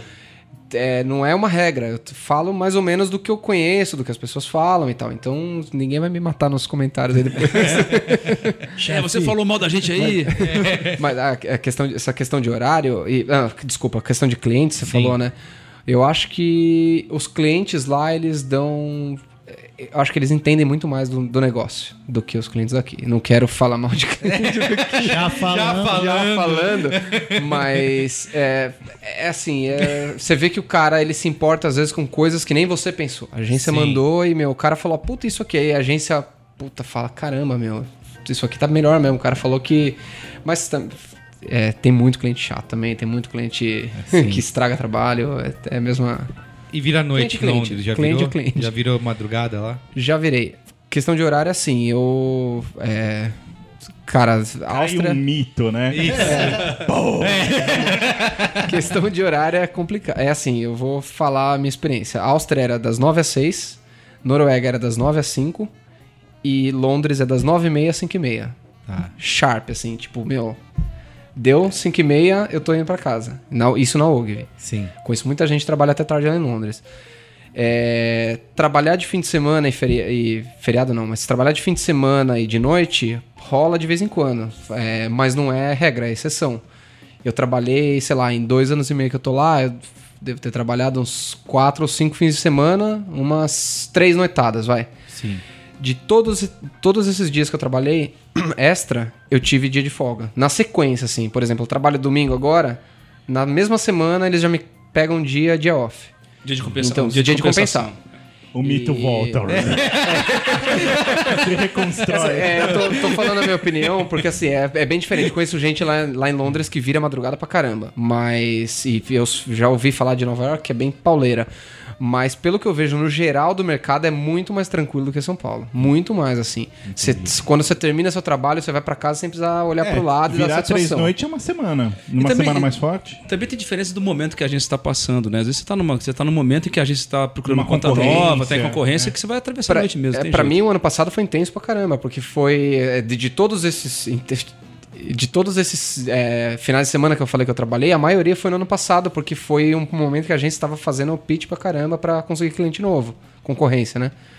E então era assim, meu, um atrás do outro, rolou durante uns três meses, assim, foi um, um período bem pauleira. Mas, cara, com compensação, com. É, Sim. é- é mais tranquilo. E ainda assim, você trabalha num sábado, você não chega lá 9 horas e sai é, no domingo. Você chega 9 horas, umas 6, 7 horas da tarde, a galera já dá uma. Entendi. Mas E, foi- ô Mauro, qual- assim, tem diferenças culturais na hora de, da criação, na hora de, do trabalho, assim? Porque eu lembrei agora, Saulo, tem um dos textos que a gente publicou no B9 naquela época do, do guest post, lembra? Tinha uma menina que traba, tá trabalhando numa agência... Dubai. Isso, em Dubai. Beatriz. Exato. Olha, Beatriz Ca Ca Carrosini. Na. JWT. Na JWT. boa memória. E, e ela tava contando justamente essas diferenças, né? De criação, de cuidados que você tem que tomar. É uma coisa meio. Quem trabalha em agência no Rio Grande do Sul não pode usar vermelho ou, ou azul. Não, é, eu não sei quem tava contando que a TIM lá é a única que precisa. Ou outra. A Claro, por exemplo, também tem que botar. Coca-Cola, não é? Também tem que fazer isso? É, que- Botar muita coisa azul? é, é, a não, eles- Coca-Cola, na época da Copa União, o to- ela patrocinava todos os times do Campeonato Brasileiro e com a marca vermelha, mas no Grêmio era preta. Era preto, exato. esse Em cima. tipo E, Zero, né? Coca-Cola. e zero. você chega lá. É, no- inventaram a Coca-Cola Zero. É verdade. Você chega no aeroporto, lá tem um anúncio da TIM gigante lá, patrocínio do Grenal. Então se, é uma- se a marca patrocina um time, ela precisa patrocinar Patrocina. outra, senão ela só tem metade do Que, público. que Porto né? Alegre é uma, é uma É outro país, Brasil, é isso, é. Eu, eu tive lá agora, eu tava até falando pro Merigo, eu fiz um workshop lá, eu cheguei, o primeiro taxista que eu peguei, eu falei, ah, como é que anda Porto Alegre? Ele falou, bah, cada vez mais negro, mas tá, tamo levando? Que é isso? Aí eu falei, meu Deus, cara, meu Deus, primeiro taxista. Bom, tá, acho que isso reflete no- na sua pergunta, né? Eu acho que tem diferenças culturais, é claro, né? Cada, cada lugar tem uma, é, tem uma cultura diferente. Agora, eu, sempre vivi em cidade grande, né? Então, eu acho que as cidades, elas talvez tenham um, um- peso maior na diferença de cultura do que o próprio país, né? Sim. É, e cada cidade é uma experiência diferente, então é legal, de né? São Francisco e Nova. York. É, e, e São Francisco, até de São Francisco para Los Angeles tem muita diferença, É, né? É, então, assim, tem uma diferença cultural que, que, que realmente marca o trabalho. Agora, o trabalho da gente em agência, né, e principalmente nas agências que eu trabalhei, sempre foi um trabalho muito internacional, muito global. Sempre teve gente de, de todo lugar do mundo, né? E o, o que rola dentro dessas agências é que é, se- cria-se uma cultura dentro da agência, né? Acaba, Você acaba criando a- aquele, aquele movimento cultural dentro da agência que é uma coisa global, que tem de tudo quanto é lugar. E não é, não é esperado que ele reflita simplesmente a cultura local, né? Você bebe da cultura local, mas... É, eu queria fazer uma pergunta especificamente pro, pro Mauro e pro Cris, porque eh, ambos trabalharam nos Estados Unidos eh, e, e é um país que tem um- uma objetividade muito maior do que o Brasil. Assim, é tudo direto ao ponto, tudo Verdade. muito rápido. E eu queria, e, e também vocês dois voltaram pro Brasil. E é justamente essa a minha pergunta. Houve um, um choque nesse aspecto de estar muito acostumado com essa praticidade, com essa velocidade das coisas e encontrar. Houve, né? Claro, né, o, o, Cris, quando, o Cris Dias, quando eu voltei para o Brasil, a gente falava bastante sobre isso, né? total. Ele falava assim, olha, é, tem um momento de transição aí, Eu, né? é, eu, eu ia preparando ele, eu ia preparando. Ah, vai voltar. Cara, duas coisas que eu voltei já tem 10 anos e duas coisas que ainda, ainda me afetam. É o negócio de chegar na hora de, de reunião, seja no próprio escritório ou fora. Ainda- ah, me atraso e tal, mas eu ainda sou bem paranoico com Você isso. aprendeu que em São Paulo tem uma tolerância de uma hora e meia. Uma hora, mais e, e uma coisa que eu tive que aprender a fazer nos Estados Unidos foi apertar a mão de mulher. Né? Que aqui. E é engraçado, tipo, quando você faz o- a integração no Facebook, é, é uma empresa californiana e tal, então. Eles Tem são um muito ritual assim- de passagem. É, né? não, Precisa eles são muito ligados a lei. Não, não, lei de, lei de igualdade, lei de, de assédio sexual, não sei o que. Então eles falam, ó, não pode. Tipo, você chamou a tua colega de trabalho pra sair, se ela disse não, não insiste, cheio de coisa. E aí tem uma parte que eles falam assim, ó, você só pode encostar nas- na pessoa no braço. Porque, porque você não sabe, principalmente assim, porque é uma empresa global e tal, vai ter nego do tudo Sim, que é lugar do sim, mundo. sim. Você não sabe o que, que o cara, o limite do espaço pessoal do cara. E aí, beleza. Eu falei, não, pô, tranquilo tal. Aí eu saio do negócio, vem uma colega brasileira. Ah, então tchau, não sei o que. Aí abraça, beija. eu, Não, eu vou ser mandado embora. e eu disse, não, você está ameaçando a minha carreira. Eu levei uns meses para poder voltar a abraçar as pessoas, É, né, dar é. beijo nos colegas, assim, Cara, levou um isso. tempo. O pessoal, É. o pessoal pegava bastante no meu pé, assim, falava, e aí, continua cumprimentando as pessoas de longe, Não, né? é. Tô, tô meio durão, Aí, né? O que, que aconteceu? E aí chegou em setembro, aí eu, fu- aí eu fui pro escritório de Nova York do Facebook. E aí eu já conhecia todo mundo e tal, cheguei, e aí eu cheguei meio assim, o que, que eu faço? As, as meninas da minha equipe chegavam, abraçavam, tá, e aí, que legal, que bom te ver, não sei o que, não sei o que lá. E aí chegaram e falaram, ah, essa aqui é fulana, ela veio de Singapura. Aí eu contei isso pra minha mulher, obviamente sou otário, contei pra minha mulher, ela me deu uma bronca. E eu cheguei e abracei a menina e, dei um, e dei um selinho, né? Bochecha Foi um- bochecha. E eu Traumatizou, senti- né? Eu senti ela, a menina pequenininha, eu senti a menina endurecer assim. "Uh!" E eu falei, ah, o que que eu fiz? Eu falei, não, tudo bem, eu sou brasileiro, I'm allowed to kiss. Aí ela, ela relaxou assim, eu falei, não, mas eu senti a menina na hora que eu Nossa, puxei ela pro cara, abraço, que- ela, ai, eu falei, ai, o que que eu Que fiz? tal. tensão. Então isso, isso é complicado. Eu- e, e quando eu cheguei em Nova York, isso, apertar a mão de pessoas. E outro dia eu zoei, não bater palma no parabéns pra você também é um choque Ah, cultural. Essa é, É verdade, verdade. desse post seu aí, é, é verdade. Não mesmo. pode bater Não, palma? nem- nenhum país do mundo. O Brasil é o único país que bate Aí palma. você sabe né, que é brasileiro que sai lá batendo palma, aí É. você vê, sem graça. Lá eles cantam aquele Happy Quer dizer, Cris, Não, não bate palma. Cutucar no Facebook nem Cutucar, pensar. né, Não né? tem um Quem eu acho que foi o Billy que contou, porque ele já foi várias vezes pro Japão e tal. Ele fala que, por exemplo, você, vai, no- você não entrega um cartão de visita, você não pode, a pessoa não pega da sua mão, você tem que colocar na mesa. Não É tipo saleiro, né? Isso, exatamente. Mas eu tinha um, eu tinha um colega japonês Tipo, na, saleiro, na, na Não que, dá azar, né? que ele me perguntou assim: olha, é verdade que no Brasil o pessoal abraça todo mundo, beija, tem essa. Eu falei, não, tem sim. Ele falou, não, porque eu, eu, eu tive uma namorada da, da Costa Rica e todo mundo vinha me abraçar quando eu ia na casa dela. Era uma coisa que eu ficava meio incomodado, assim. E no Brasil todo mundo faz isso. Eu falei, todo mundo faz isso. Mas eu falou, tive a vingança disso há um mês, um mês e pouco. Eu tava na Argentina e eu- era o segundo dia de treinamento. Chegou um cara que eu não tinha visto e ele me cutucou, botou a mão no ombro assim. Eu de- dei passagem pra ele, que eu tava meio no meio do caminho. O cara veio e me deu uma bitoquinha, assim, barbudinho, assim, me espetou a barbinha. Eu, Ele era russo. Eu falei, cara, não, argentino, argentino se beija e tal. E eu falei, cara, mulher, você é muito ruim essa Também, mulher, só cara. tem argentino Cara. gato lá. E disse que o cara, eu nem sei quem é, mas o cara. O, Co- Conta aí, como foi? Como Isso. foi sua não, reação? ele, Você- ele não me ligou, sentiu ele no empolgado? dia seguinte é. É, ele não me ligou. Não, ele me disse Não eu mandou tava flores. Na, eu tava na, na Young e, e, tipo assim. E disse que era, o- era o tipo assim, o Marcelo Serpa da Argentina, assim, que eu não Sim. sei quem é. E eu, eu, assim, eu peguei o cara. Você, você tava, tava obrigado a se sentir emocionado. É, é. Depois que vieram me falar, aquele cara, ah, aquele cara foda. Ele não beija qualquer um, não. Bom, você, o Cris voltou, Mauro voltou também. Você pensa em voltar um dia, Kleber? Acho que. É, eu não sei. Olha lá, É, boa pergunta. Eu não tenho um plano pra Também voltar. pra ele voltar, também voltar de novo pra lá. É, né, porque já assim, tá- antes de você responder, Vai e te- volta. eu tenho um, um- amigo meu que eu trabalhei com ele na primeira agência, ele foi, tra- ele foi para Portugal. E, cara, eu conversando com ele, ele falou assim, ó, eu vou ficar um ano no máximo em Portugal e volto. Cara, acho que faz, sei lá, Dez anos anos, isso. 10 anos que ele tá lá. Já acho que já trabalhou em Portugal, agora tá na Suécia. E não volta de jeito nenhum. Já casou, inclusive, lá com uma sueca, aliás. Desculpa aí, Marcelo. eu não resisti. Então, é assim, o cara não, volta, não vai voltar nunca mais, né? E, e- é, e é justamente isso que eu queria saber o que você pensa. Então, eu acho. Eu não sei, cara. Eu tenho. Eu, deve ter um tempo. Acho que se você passar, sei lá, 8, 10 anos, eu acho que é muito difícil você voltar. Eu acho que tem meio que uma. Tem um ponto da sua vida ali que meu, você viveu tanto fora que eu acho que é o limite de, meu, não quero mais. Sim. Eu tô há dois anos e meio, então eu ainda tenho, né, aquela coisa. Meus, quando eu tô lá, eu sinto saudade do Brasil, eu quero voltar a qualquer momento. Quando eu tô aqui, eu quero fugir, quero voltar pra lá. Sim. Eu nunca tô. Sempre a grama do vizinho tá mais verde, né? Sim, então sim. É, sempre tem essa história. E, mas assim, a princípio eu não tenho plano nenhum. Eu tô indo e tô levando pra ver qual é que é. Mas eu acho que eu volto. Talvez um tempo mais pra frente eu devo voltar, sim. Eu não sei se.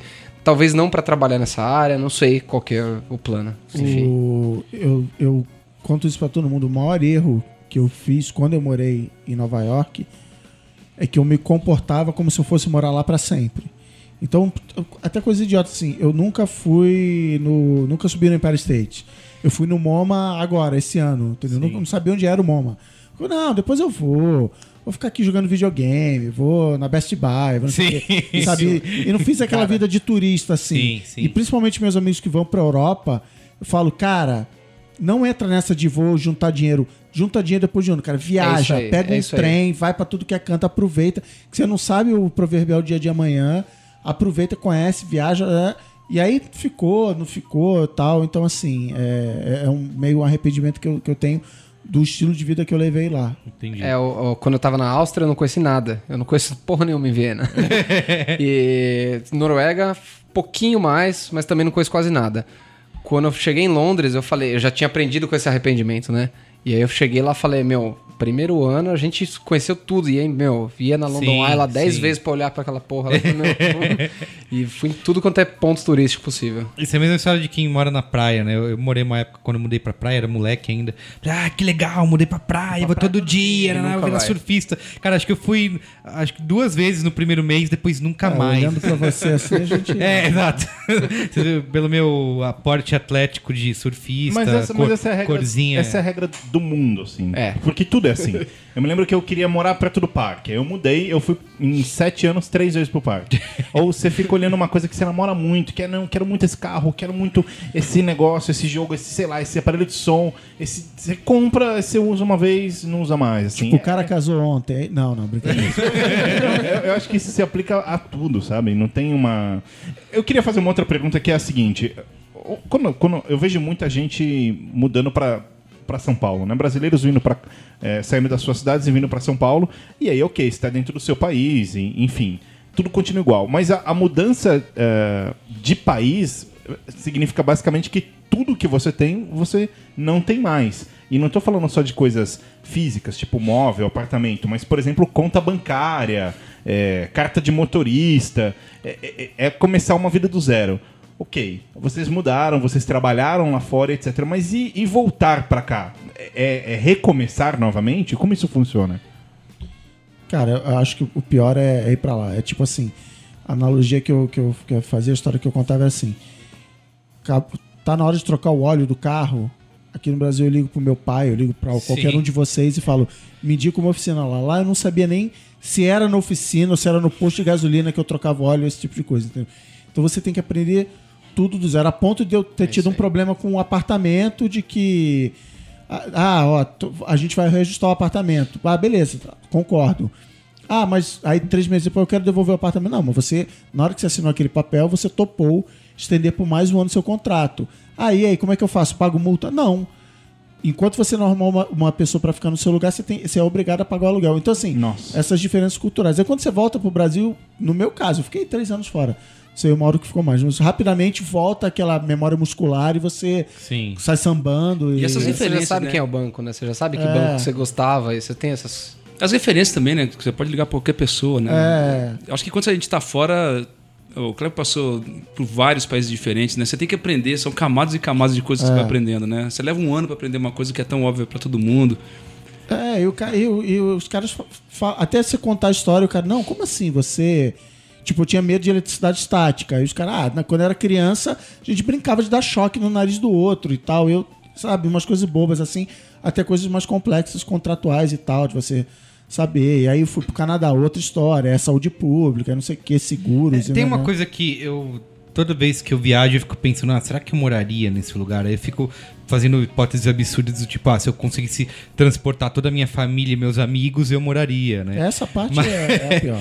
Mas parte tem uma coisa que eu sinto, assim, que, que por mais que você viva vários anos num lugar, eu- obviamente isso eu não passo por essa experiência, eu tô falando de, de bobo, né? Mas eu imagino, assim, que é, é, toda, quando eu viajo eu sinto um- uma questão meio de isolamento, assim, que por, você não faz parte daquilo, sabe? Por mais que você trabalhe ali, que você aprenda a falar um pouco o idioma, se comunicar, você é sempre o cara de fora, né? Você é sempre o cara forasteiro, então, né? eu, assim, o Canadá é um país que te recebe muito bem. É um país que, inclusive, fala assim: o, o americano quer que você passe a botar molho barbecue na sua comida e pendure uma, uma bandeira na, na janela. O canadense é o contrário. Não, você tem que continuar fazendo a sua comida, mas eu não gosto de feijão com arroz. Não interessa, não sabe? Vai comer feijão com arroz. É, ele te recebe muito bem. Mas é, toda vez que eu vou, vou viajo a trabalho, vou no congresso e tal, e eu aí sempre pergunto, e aí, voltaria a morar aqui? E a primeira coisa que eu pensei, cara, eu vou ter que reaprender tudo de novo, eu vou ter que me acostumar com as leis do trânsito daqui, aprender a lavanderia, não sei o que. ah. Então, assim, a, a, a solidão é, é a pior parte, então você precisa ter uma galera lá, mas isso tem brasileiro em tudo que é canto.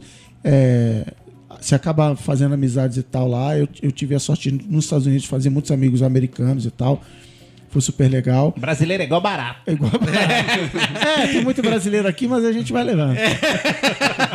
Mas o, eu vim de férias em 2002 e eu cheguei no Rio e olhei pra cidade e falei assim, cara, não significa nada pra mim isso aqui, né? Sim. Que eu tava nessa curiosidade. Não significa nada, beleza, é, vou voltar pra lá e, e sou canadense e tal. Mas eu fui encontrando as pessoas e uma semana depois eu tava chorando no banheiro, tipo, eu não quero ir embora e tal. e aí você, aí você volta a, né, a ter as Sim. pessoas queridas por perto e tal. E era, era mega solitário no Canadá. Mas essa- esse lado de. O outro lado de você ter uma, um país com mais estrutura, segurança, etc. Não compensa esse lado? Caramba, caramba. Você não. Você É uma botar na balança. É uma diferença absurda. Mas é, com é o que eu falei, Meriga. é, a grama do vizinho é sempre mais verde. Quando você tá lá, você só olha pros seus amigos e família. Quando você tá aqui, você olha pro trânsito que tem aqui, você Sim. olha pra, pra, pra segurança, você olha pra essas coisas. Então, você sempre tá querendo algo que você É não que tem. do ponto de vista material, é, as coisas básicas que estão resolvidas nesses países são é, bem É. maiores e mais profundas do que estão aqui, né? Então, com o passar dos anos, você vai esquecendo que aquilo é, é diferente. Que você tem o é básico. E é. aí, no meu caso, que eu fiquei anos e anos fora, você vai ficando sentindo mais falta do Brasil daqui. Porque aquelas coisas você vai, você vai entendendo como aquilo fosse Sim, é, o normal. sim, e aí, sim. a, a- o, todo o lado emocional, os Sim, amigos, entendi, a cultura Isso começa passa a fazer, isso mais. passa a ser. co- Enquanto a gente tá aqui, a gente olha pra isso como uma coisa extraordinária. É, mas e eu- quando você lá vira uma rotina. Mas uma coisa, hoje, uma vez eu conversando com o Merigo, falei isso pra ele, que assim, eu, eu nunca morei fora, mas nas, nas viagens assim pro exterior, algo que sempre me surpreendeu não era a coisa da posse. Porque isso surpreende muitos brasileiros, né? A coisa do poder ter, né? Eu posso ter isso, posso ter aquilo, é muito barato. Isso nunca me surpreendeu, porque o cara trabalha e compra aqui. Mas o que sempre me surpreendeu é o, o poder usufruir, sabe? Que é, Ah, é. eu, eu quero ter uma puta câmera e eu quero ir no centro da cidade fazer foto. Sim. Aqui eu tenho que ficar escondendo ela, tira, esconde na mala, tira, esconde na mala e olha lá. Então, essa coisa da, da segurança, de você poder ir e vir, quer dizer, você é realmente um cidadão livre, isso é uma coisa que sempre me, como turista, sempre me deixou encantado e até pensando, porra, eu tenho que largar tudo e mudar, sabe? Eu Sim, tenho que. Tem umas coisas básicas, assim, a primeira vez que eu viajei, é, de, de, vocês estavam falando dessa adaptação, que você falou, ah, você tá fazendo coisas, é, você não sabe como funciona, onde você Isso. leva o seu carro e tal. É, eu lembro, Por exemplo, vou te dar um exemplo. É, na maioria das cidades americanas, você não pode parar um táxi na rua. E eu aprendi isso no dia que eu fiquei duas horas no ponto esperando passar um táxi. Sim. E passou um cara, o que você tá fazendo? Esperando. Não, é proibido por lei. Parar um táxi. Você tem que ligar e pedir pra um táxi vir aqui sim, te pegar. sim. Caramba. É, eu lembro essa essa questão de transporte, por exemplo, transporte público, de que a, a coisa é tão. Não tem nada, sabe? Não tem catraca, não tem ninguém te pedindo nada que fala, meu, eu tô fazendo alguma coisa errada, sabe? É. A qualquer momento alguém vai vir aqui e vai me prender, porque eu, sei lá, eu tô aqui com o bilhete na mão, mas ninguém conferiu, ninguém pegou, eu posso ir, ir pra Tipo, onde. sistema de trem na Europa. É, meu, eu tô fazendo alguma coisa errada, sabe? Você vai numa máquina, ela cospe o negócio, você vai numa outra que fura, entra no trem e vai embora. E aí Exato. você desce e é isso, você chegou. E você fala, meu, e aí, ninguém vai me pedir o bilhete, sabe? Então, esse tipo de coisa que, obviamente, eu nunca morei fora, esse lado emocional nunca pesou. É, até porque fico 20, 30 dias de férias só. Não dá tempo. É, mas esse tipo de coisa, às vezes, fica, eu fico pensando nisso, assim, né? De, pô, será que eu me acostumaria tanto a, a esse tipo de facilidade do dia a dia que eu deixaria pra trás. Ah, tudo bem, tem um monte de amigo no Brasil, mas ah, eu faço novos Ah, então, aqui. entendeu? mas o, o Kleber falou, ah, talvez voltar no futuro tal. Eu conheço vários amigos, inclusive um, um casal que mora em Londres, que depois que tiveram um filho, falaram, não volto mais pro Brasil. Porque eu, eu quero criar meus filhos num país de primeiro mundo. Sim, E sim. segurança e... Filho é um divisor de águas. né? Pois é, mas e pra gente foi, foi. Não foi exatamente o contrário, porque o meu filho mais velho já tinha 8 anos quando, quando a gente mudou de volta. Mas é, Ele nasceu? eu tenho dois filhos, dois nasceram lá. Um de que vai fazer agora 10 anos, nasceu em Nova York, e um de 3 anos que nasceu em São Pô, Francisco. mas ele, ele foi, então, claro, alfabetizado em inglês. Foi Ou- alfabetizado em inglês. Mas o português ele aprendeu também. Nós só falávamos português em casa Ah. com ele. É, essa é uma regra que a gente colocou em casa, que é para poder manter a cultura, para ele poder eventualmente, Se a você precisa voltasse, voltar, ou é, falar ó. com os primos, é, enfim. É, agora, pra gente também pesou muito isso. Chegou uma hora que a gente falou assim, poxa, é, eles são americanos, vão ficar aqui, a vida deles está aqui. Sim. Ou a gente vai ficar aqui para sempre agora, ou a gente Vai ser- volta agora enquanto ainda, ainda dá tempo deles se adaptarem, entender um pouco do que é a cultura brasileira e tal, e pumba, aí voltamos. Quantos anos eles tinham? É, um tinha 7 para 8 anos. Não, 8 anos. E o outro tinha um ano, não tinha nenhum ano. E hoje E eles aí? têm. três anos, né? Eu tô Aham, aqui de volta assim. faz um ano e meio. Então um acabou de fazer três anos, ou seja, nós mudamos quando ele tinha um ano e meio. Desculpa, eu calculei mal aqui.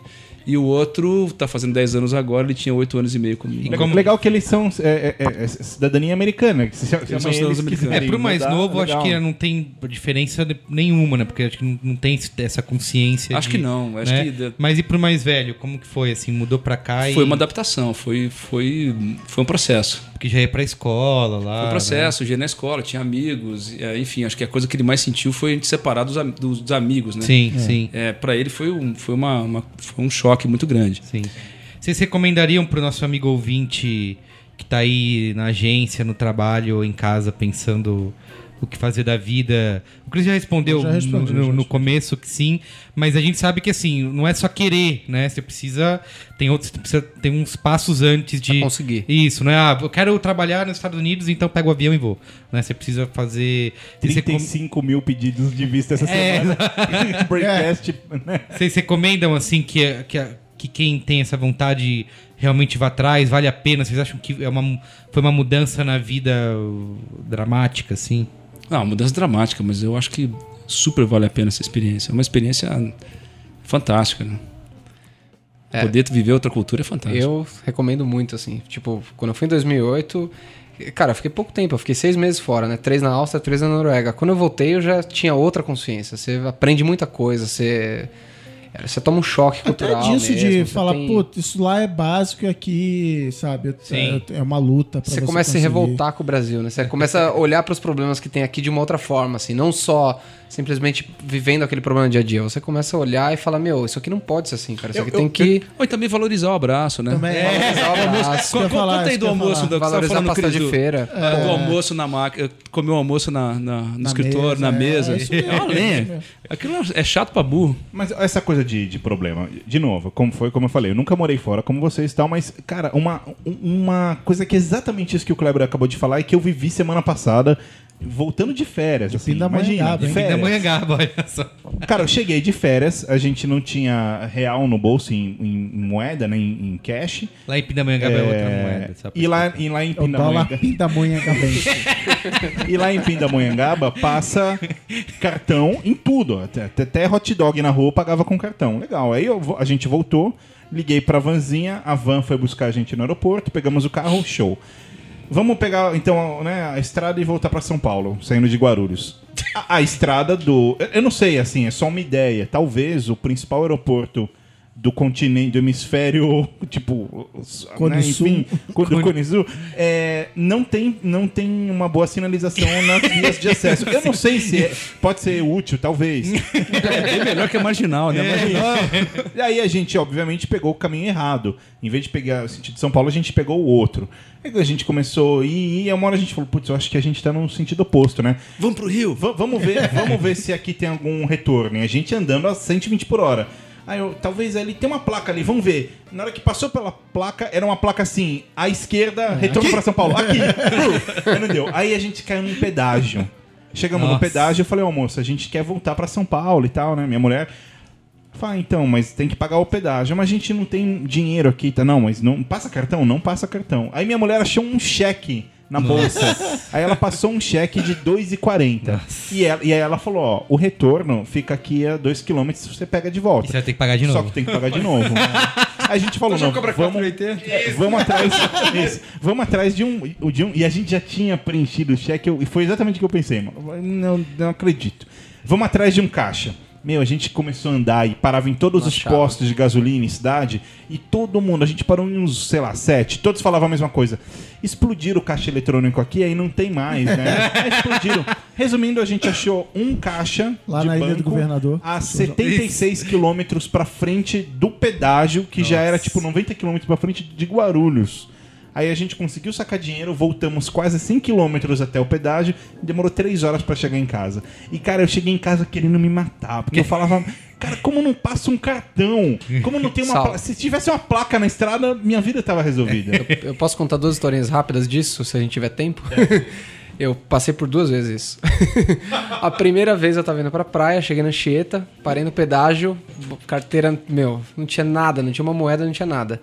Tirei o cartão automaticamente e entreguei pra mulher. A mulher falou: não, ou cheque ou dinheiro. Eu falei: não tenho. E aí, como Cara, faz? cheque, não cara. passa.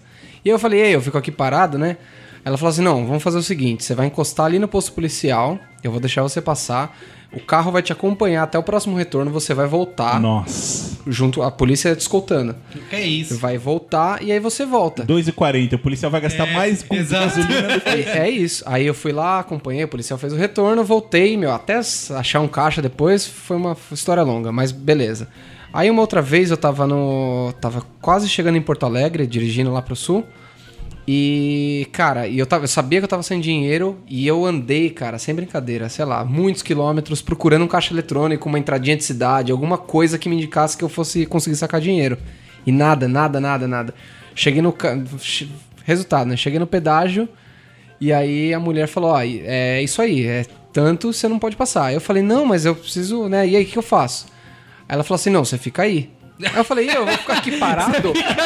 Aí, aí eu falei pra, aí eu falei pra mulher, olha, isso aconteceu uma vez. Aí ela, ah, já aconteceu uma vez com você então, né? Aprendeu ainda. Aí eu falei, então já, mas já aconteceu uma o vez e a polícia. golpe do pedágio. Aí a, a mulher, é, a polícia me escoltou e eu voltei.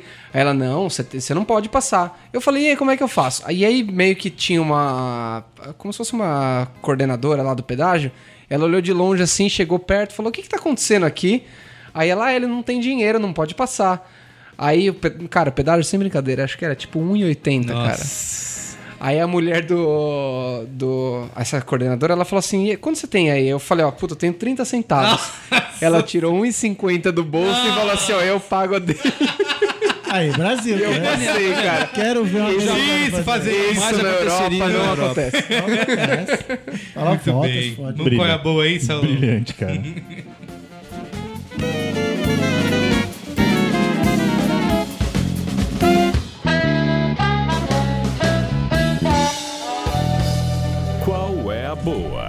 boa? Qual é a boa? Pacotes especiais para Nova York. Inclusive, a gente tá recrutando algo de- Exatamente. de Londres. É boa trabalhar fora. Ligue já. Quem quer começar aí? Você, Cris Dias? Eu, eu vou, eu vou. Eu tenho vários qualés a boa. Primeiro queria avisar o Guga, que não Cris está aqui. Dicas, né? Cris Dicas. queria avisar o Guga e demais interessados que saiu na Amazon um conto do Sr. Penumbra. Do Mr. Penumbra, que é um livro É aclamado pelos É o leitores Rob aqui. Sloan, não é? É. O Cris é, é, é o responsável pelo sucesso do Sim, Penumbra no Penumbra. Brasil. Sim, Eu já cansei de receber mensagem de amigo e de gente, meu, Penumbra. subiu o no Cris." ranking lá de os mais vendidos a partir do momento que ele indicou aqui. No- em inglês, que a Amazon tem o Kindle Singles, né? Que é contos e coisas pequenas e tal. Se não me engano, é R$ 2,99. Eu ainda não li. Oi, oi, não li. Mas eu já comprei. Rolou lá no dia do lançamento. Minha filha número 2. Eu recebi o e-mail, ah, como você comprou outro livro, toma esse aqui e tal. E é o conto do Sr. Pen... é um prequel. É, é Ah. a primeira viagem do Mr. Penumbra para São Francisco. Entendi. Então deve ser bem legal. E o outro, qual é a boa, é o livro também, que eu prometi, já, já tinha dado um teaser no meu Face, que se chama Big Maria. Que também foi uma oferta, a porcaria da oferta da Amazon. Assim, não, Te tomando dinheiro. é, né? que com Kindle eu não faço mais compra por impulso. Só quando eu acabar de ler um livro, eu escolho vou o próximo e compro. Aí eles mandam o e-mailzinho todo dia de manhã. A oferta do dia. Só 99 centavos esse livro. E aí- Baseado no seu gosto. é, e é, não, baseado lá no- na negociação que eles fazem. Mas eu já peguei uns livros bons nessa parada. E aí o, o último que eu peguei, já tô no finzinho, chama Big Maria. Que é a melhor maneira de descrever é uma mistura de GTA V com Goonies. Muito bem. São três losers. O é, slot com a É, metralhadora explodindo a cidade. Legal. São três, imagina o, o Trevor, três vezes, assim, losers, rednecks, é, loucos. Então é um cara de 20 e poucos anos, um cara de 40 e pouco e um cara de 60 e muito. E eles moram no interiorzão, acho que da Califórnia. E eles descobrem que tem uma mina de ouro perdida, esquecida e tal. Só que essa mina fica no meio de um campo de testes de armas americanos. Só que como eles são losers, revoltados com a vida, não tem nada a perder, eles resolvem ir. Mas é tipo, é bem GTA assim, até na linguagem e tal, tipo, cheio de palavrão, escatologia e, ah, e tal, assim, é, é, é bem divertido, eu tô lendo. Então esses são meus dois colegas a boa. Muito bem. E você, Kleber? É, bom, eu tô sei lá, uma semana e pouco aqui no Brasil. Então tô sem jogar GTA, sem assistir Breaking Bad, que ainda não terminei. Já comeu pastel? Ainda não. Então você não tá no Brasil. Cara, eu comi pizza esses dias e foi Breaking uma, Bad uma não coisa vale? incrível. São dois programas pra trás, né? Pois, não, Breaking Bad já era, né, cara? Já, todo mundo já terminou de assistir, só eu que tô... Eu não, não, sem spoiler. Eu tô na terceira, eu acho, ainda. É, e aí, pô, eu tô nessa operação casamento aí, né, meu? Operação casamento. Ontem, ontem eu Qual é boa? casei, É. A né? boa é a festa de casamento. Bem casado. Ó, Exatamente. amigo então, assim, ouvinte, ontem ele casou e hoje ele tá aqui. Aí eu te pergunto, você acha que você é macho, né? É. Cara, ó, é o seguinte, tô indo gravar, tá bom? E depois. Aí se eu falo isso pra minha mulher, ela come, come corta a bola fora. Não existe isso, cara. Isso é culpa do Cris Dias. É, e aí, assim, a, a minha- o meu colé boa é, cara, é uma coisa assim, é de muito difícil a gente achar uma empresa que a gente gosta pra caramba, assim, meu, você, tipo, você gostar da Apple, você gostar do Google, aquelas empresas que você sente uma prazer de ter gastado uma grana ali. E a sua é a Ogv. A minha. Não. a minha colé boa é o seguinte, cara, os fornecedores do casamento que trabalharam pra gente ontem foram sensacionais, cara. Eu tenho que fazer o, o merchan dos caras muito aqui. bem. E aí eu vou falar, DJ é o Edu Prado, que é um cara que o Maestro Billy, nosso amigo aqui, indicou. É, Bem indicado. Maestro Billy. A decoração é a Laura, eu não tenho o sobrenome dela aqui, mas também foi uma incrível. É, quem, mais? cara, Tem que lembrar que gente. Tem o Danilo Fly, que é o- Siqueira, Danilo, Danilo Siqueira, fotógrafo incrível. O Edu, Let's vamos. Edu Filmes é um cara carioca, gente Ele boaça. negociou isso. Falou, escuta, Eu, falei, eu vou gravar um programa pra fazer. Depois vocês mandam o boleto pros caras, tá? Foi assim que E ele conseguiu o alvará. E eu vou fechar o meu colé boa com o último fornecedor, que é o Cris Dias, que forneceu as daminhas De de, daminha- casamento. Ah, é ele verdade. é o melhor fornecedor de daminhas de casamento, cara, porque elas são lindas, cara. Eu vi as fotos, tá demais, cara. De- derreteu o Facebook ontem. Eu lembrei, você falou aí de GTA, eu lembrei de outra parada. Eu fui pra Los Angeles, aí o hotel da firma, né? Hotel bom. Eu cheguei no hotel e eu falei assim. Falei pros meus colegas, eu já matei um cara na porta desse hotel aqui. Falei, Como assim? Não, não, no GTA, no GTA. E aí Cara, foi pra cadeia igual, ficou, ficou 15 dias. Aquela missão do assassino você mata o cara pra ação subir. Sim, sim. Cara, é idêntico. Eu falei, caraca. Ó, eu, eu- eu preciso falar um negócio. eu ta- enfim. Eu tava em. De férias, eu fui pra Nova York e aí, cara, eu fiquei o tempo inteiro vendo o, a Liberty City ali, né? O jogo na minha cara. Tinha coisa que eu reconhecia, outras que não. E aí eu fui no Metropolitan, no museu. E quando eu entrei, eu já, Ah, é eu já missão do falei- museu. É, Ah, missão. Quando eu entrei, eu falei pra Cláudia, falei, meu, a missão que muda o jogo é aqui. Só que daí eu fiquei Ela olhando. virando os um- olhinhos assim. Só que ah. daí eu ficava olhando pra um lado e pro outro e eu não via a missão, né? É legal, tal. Andei, andamos, andamos, andamos, subimos as, as, a escadaria, fomos pra uma galeria, pra outra, pra outra, e aí de repente eu saí no mezanino, que é exatamente onde rola Você me a mandou a missão. foto, cara, Cara, impressionante. eu comecei a honrar no museu, as pessoas olhavam pra mim e eu, Nico! Nico! E eu olhava a ilhazinha, eu falava, nossa, eu me escondi ali, eu tava tipo naquele safado ali!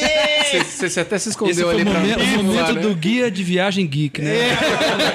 E a, e a mesma coisa no, no último dia de viagem. Aí você jogou uma gente- granada lá e saiu e correndo. no último dia de viagem a gente subiu o, o Rockefeller.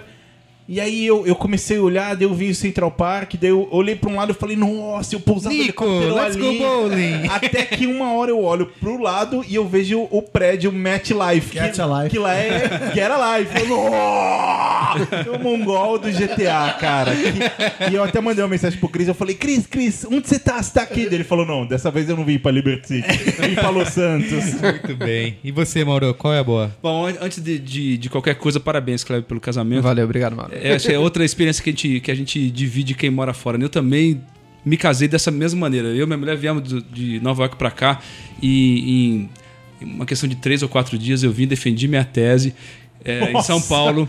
Fomos pro Rio, Caramba. casamos no Rio e voltamos pra Nova York no Nossa, fim de herói. semana. Eu falei, pra Herói. Ju- eu Sim, falei isso é- pra isso Ju ontem. Falei, ah, é, o Kleber tá casando, eles moram em Londres e tá- vão casar no Brasil. Ela falou, ela a primeira frase dela, cara, como foi difícil organizar nosso casamento aqui, estando no Brasil. Imagina você morando em Londres e organizando. Saulo, solta uma salva de palmas pra minha mulher, Alessandra, que ela. Alessandra, ela organizou parabéns, tudo. Alessandra. Ela foi. Ela representou. Porque é a primeira coisa, né? Meu, como que se organiza um casamento Mas de outro é- país? Cara, eu dei muita sorte, justamente por isso que eu falei. Os fornecedores foram fantásticos. Então a gente deu muita sorte também. Poderia dar tudo errado. Meu, Poderia chegar aqui e ser uma bosta. tese e casar. Você não pode deixar as coisas pra trás, né? Simples assim. Muito bem. Não, foi, foi um pouco estressante, mas foi legal. A, a festa foi boa. Só um pouquinho. A festa foi boa.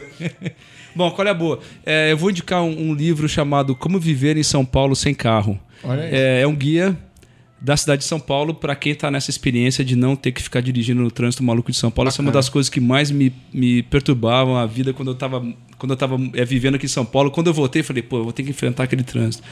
E, enfim, é um guia sobre quem tá é, vivendo em São Paulo andando de metrô, de bicicleta. E é bem legal. Jatinho não tem. E né? você, e você hein? eh, tá praticando, tá tentando, como é? Eu, eu, eu ando bastante a pé. Eu moro perto do, bom, tenho, tenho a sorte de ter voltado pra cá e também moro perto do trabalho, né? Mas É. é, para quem vive dentro de uma Cara, eu moro- de São Paulo, dá, Eu moro 10 minutos da agência. E, e quanto tempo você mora do trabalho? Que distância? Mais ou menos. Tem é, dez? é poucas quadras. Ah, poucas Poucas quadras. Porque eu, eu confesso que eu tentei, uma- com esse meu tamanho todo, um dia eu tentei vir a pé, né? E eu moro perto, é uns 3, 4 quilômetros daqui. E aí eu falei, não, vou dar. Ah, não é só isso, é mais, vai. Não imagina, cara. Eu demorei 35 minutos pra chegar aqui, andando, vindo por dentro assim do bairro. Cara, mas eu cheguei aqui querendo chuveiro, assim. Eu falei, Ah, não, não. Não, É, tudo bem, faz- mas faz É, parte da experiência, né? As Isso, pessoas vão é. aceitar que você tá tudo. Mas o tudo molhado, Ronaldo, tem o, problema. o Ronaldo, um amigo nosso que trabalha na DM9, por exemplo, ele tem vindo, Mauro, de bicicleta. Ah, mas o cara virou maratonista, Não, mas aí ele tem uma vantagem que é muito legal, que é o fato de ter um chuveiro lá. Então ele já vem do parque, chega, Sim. toma banho. Eu acho isso incrível, né? É, Porque- conheço pelo menos outras duas pessoas da DM9 que vão de bicicleta todo dia. sim, sim. É Lá bacana. no prédio tem bicicletário com vestiário. No, no, pra você poder fazer, senão, senão não dá, fica inviável. Agora vou mandar outra boa aí, tá? É, que é o filme Serra Pelada. Ah, e eu tô falando desse filme pelo seguinte, que eu li hoje no jornal que é, as expectativas de bilheteria do filme foram bastante decepcio- é, decepcionantes, né? Ele Parece que eles tiveram 250 mil pagantes, num- numa expectativa, um investimento enorme. Mas olha, o filme é bem legal. Se você puder ver, se o filme ainda estiver passando no cinema, eles não tiraram porque a estreia não foi tão, tão bombástica assim. É um filme muito legal, de um período bacana do Brasil, o roteiro muito bem feito, é, assim, os atores estão muito bons, vale a bem. pena. Muito bem.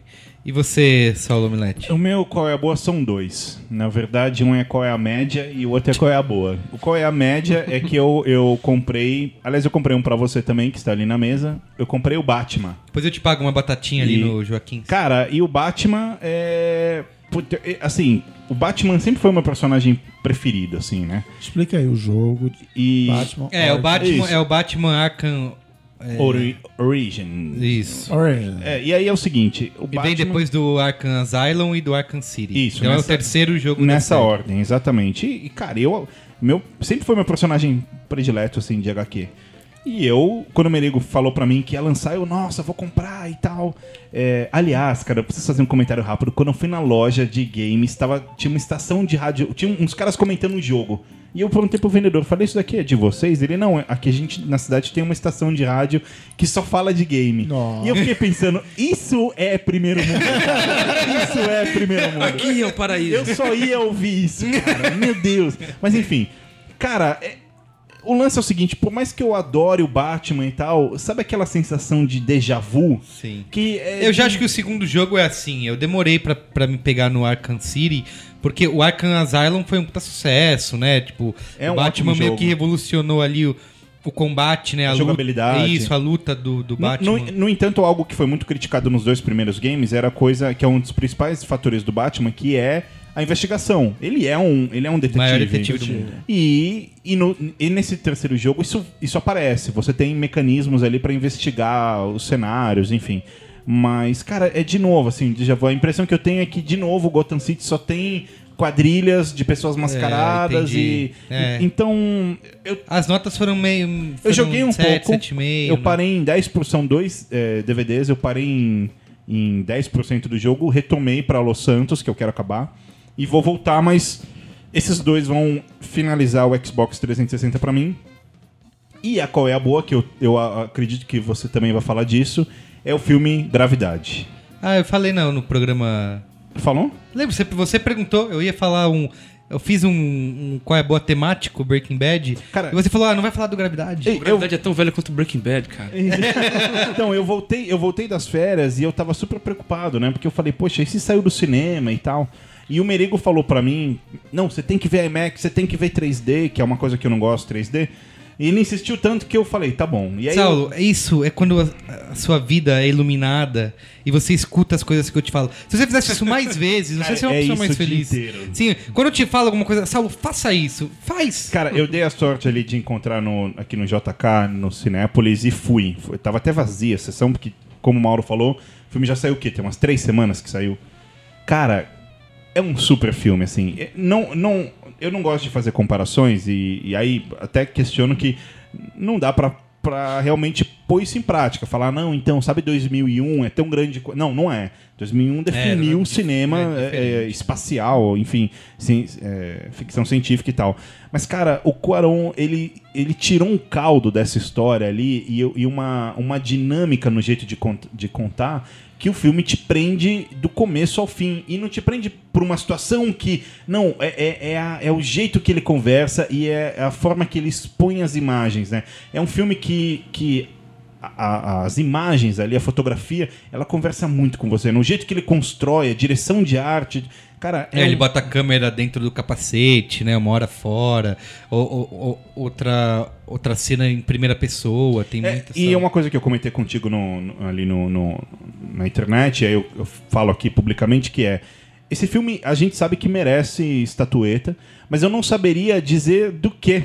Porque muitas coisas ali são inteligentíssimas e, e dignas de levar uma estatueta, né? A direção de arte é ótima, efeito É, especial é, que ótimo, a trilha é deve ótima. ter bastante coisa, Sim. assim. assim, assim como, de- cara, eu, eu acho que a Sandra Bullock, né, é a Sandra Bullock. E ele fez a Sandra Bullock, né, é, é impressionante a direção. Ela ali botou a Sandra ele, Bullock de shortinhos, né? não, ele, ele, é ele uma- transformou ela numa... É, teve, teve um momento sexy ali, né? Teve, teve, Ele teve. transformou a Sandra Bullock numa atriz eh, de qualidade. é, é impressionante isso. Não fala isso, o Marão vai ficar triste, que ele gosta da Sandrinha. o meu qual é a boa é, também é um jogo, é o FIFA Ah, o- 14. ah, desculpa. Pensei Qual? que era o pênalti do, papo, do Pato. Você falou jogo, eu na hora lembrei. Aliás, eu tô trocando o pato pelo brocador. Se o Flamengo que gosta de jogador do Corinthians, pode levar. É, que eu, a gente tá conversando sobre isso, falou: ah, vou comprar o FIFA novo só pro, pra nova geração, né? Não compro FIFA. Mas aí não resisti e comprei. Comprei o FIFA 14. Cara, assim, é basicamente a mesma coisa, né? O mesmo Mas é jogo incompleto. sempre. Não, eu vou, te- eu vou, eu vou chegar lá, vou falar disso. É, tem algumas coisas que eles estão tentando fazer de dinâmica. Quando, se você joga o FIFA 13 e joga o FIFA 14 em sequência, o FIFA 14 parece mais pesado, sabe? Ele é mais lento, assim, porque eles estão fazendo uma dinâmica que, em que agora você é praticamente obrigado a utilizar o comando de def- tentar defender a bola, né? É para tentar tornar. Eles estão trabalhando muito na física, em dividida e tal. E assim, ficar chutando de fora da área e fazendo gol toda hora não, não acontece mais. Cabeçada, escanteio, cabeçada e gol não acontece mais. Mas não ficou mais faltoso também? Não ficou, eu, eu- assim, a- as- tem gente que diz, eu vi algumas críticas na internet dizendo que ficou muito, tá ficando muito metódico, sabe? Em em busca do realismo, né? Tá ficando muito metódico por causa disso. Eu tendo a gostar um pouco, né? Porque conforme você, quando eu comecei a jogar, eu falei, meu, tá impossível, isso aqui tá muito difícil, não consigo jogar, nananã. Mas conforme você vai jogando, vai ficando mais fácil, né? E uma das coisas que eu acho que a série FIFA vai pecando quando você joga muito é que você meio que pega a manhinha ali, você vai sempre naquilo. Todo FIFA tinha um macete. É, gol- gol exato. E eu acho que isso te- tende a deixar o jogo Lá antigas. mais. Eu acho que essa é a palavra que os caras estão buscando e eu acho que tem conseguido. É a imprevisibilidade, né? De você fazer gols e chegar em gols de forma diferente. Você vai criticar a questão do Palmeiras não estar na Série A. Mas o Palmeiras está no.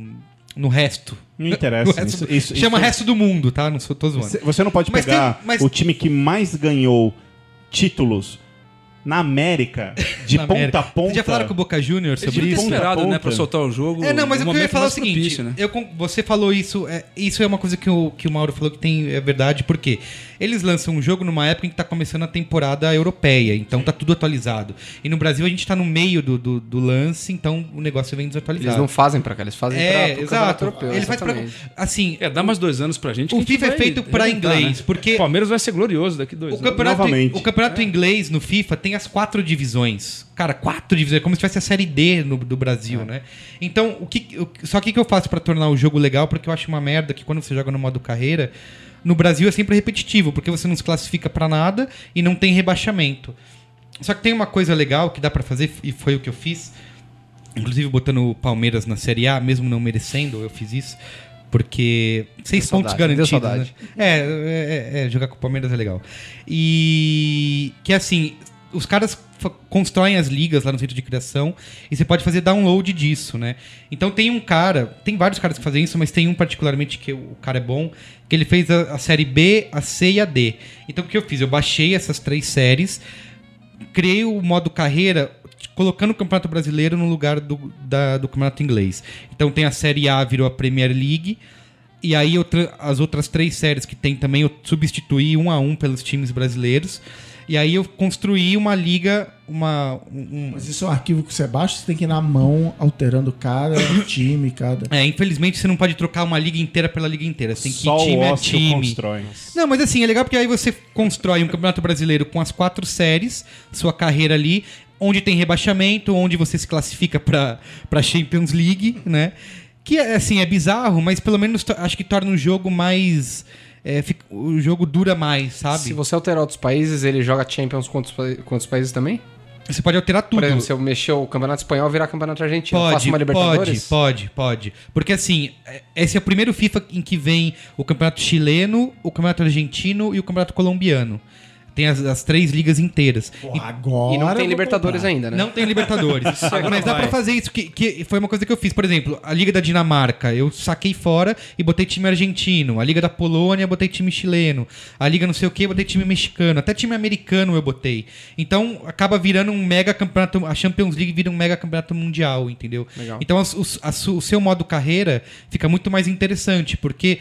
Todo FIFA que eu vou jogar, ah, vou criar modo carreira, vou jogar com o Corinthians. Aí você joga três temporadas, você não chega a lugar nenhum, sabe? Porque você não se classifica, não tem rebaixamento, não tem nada. Você desiste e vai jogar com um time inglês. É uma coisa que eu acho estranho, sempre achei estranho no FIFA, não só na versão, eu não peguei essa, mas a 13, a 12, enfim, é que ele tem essa coisa de, claro, o nível dos jogadores, né? Só que isso é discrepante, assim, extremamente. Eu sempre joguei com Fiorentina na Série A italiana. Mas um dia, por curiosidade, eu falei, ah, vou pegar o Barcelona, vamos ver como é que é. E, cara, o Messi é um deus no jogo, É, assim. é. É, impossível Não, e- tomar e a é, bola é muito dele. mais rápido. Quando você É. joga com um time brasileiro e você joga depois com É um time lento. europeu, é, Então, parece que o jogo você. Mas esse é o problema, acho que é a velocidade dos jogadores. Porque, meu, se o cara é ruim, não necessariamente ele é devagar. Tem É uns caras verdade, com puta é verdade. físico que são ruins pra E caramba. esse negócio que eu falei de chute de fora da área, nessa versão 14, tá muito mais é, criterioso, assim. Pra você fazer gol de fora da área, tem que ser um cara bom de chute longo, sabe? Porque senão você não consegue. É, mas, é mas isso, essa coisa da velocidade é patético, porque, por exemplo, se você joga um campeonato europeu, é rápido, é legal. Você fala, pô, por que não? Vou jogar um brasileiro. E, cara, é insuportavelmente lento. Se você pôr um Palmeiras versus Barcelona, você.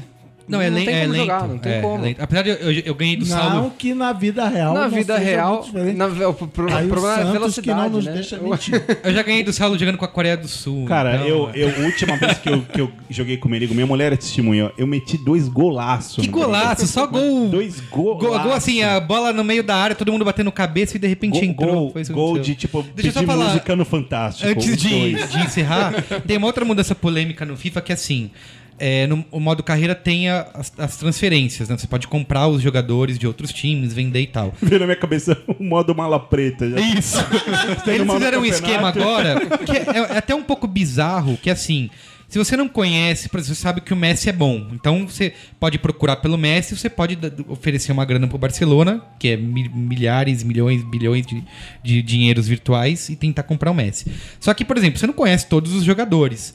E uma coisa que tem nas transferências agora que eles mudaram, você não consegue mais ver o Ficha. a ficha, o ranking dos jogadores o- de nu. Então você tem que pedir pro seu olheiro ficar de olho naquele jogador durante um período Dá de tempo. estatística. Exato. Aí ele te volta assim, ó, esse cara tá mais ou menos por aqui e aí você decide se compra ou Nossa, não. que terrível isso. É, então esse- isso foi uma mudança que tá gerando eu vi, pesquisei na internet uma galera reclamando disso.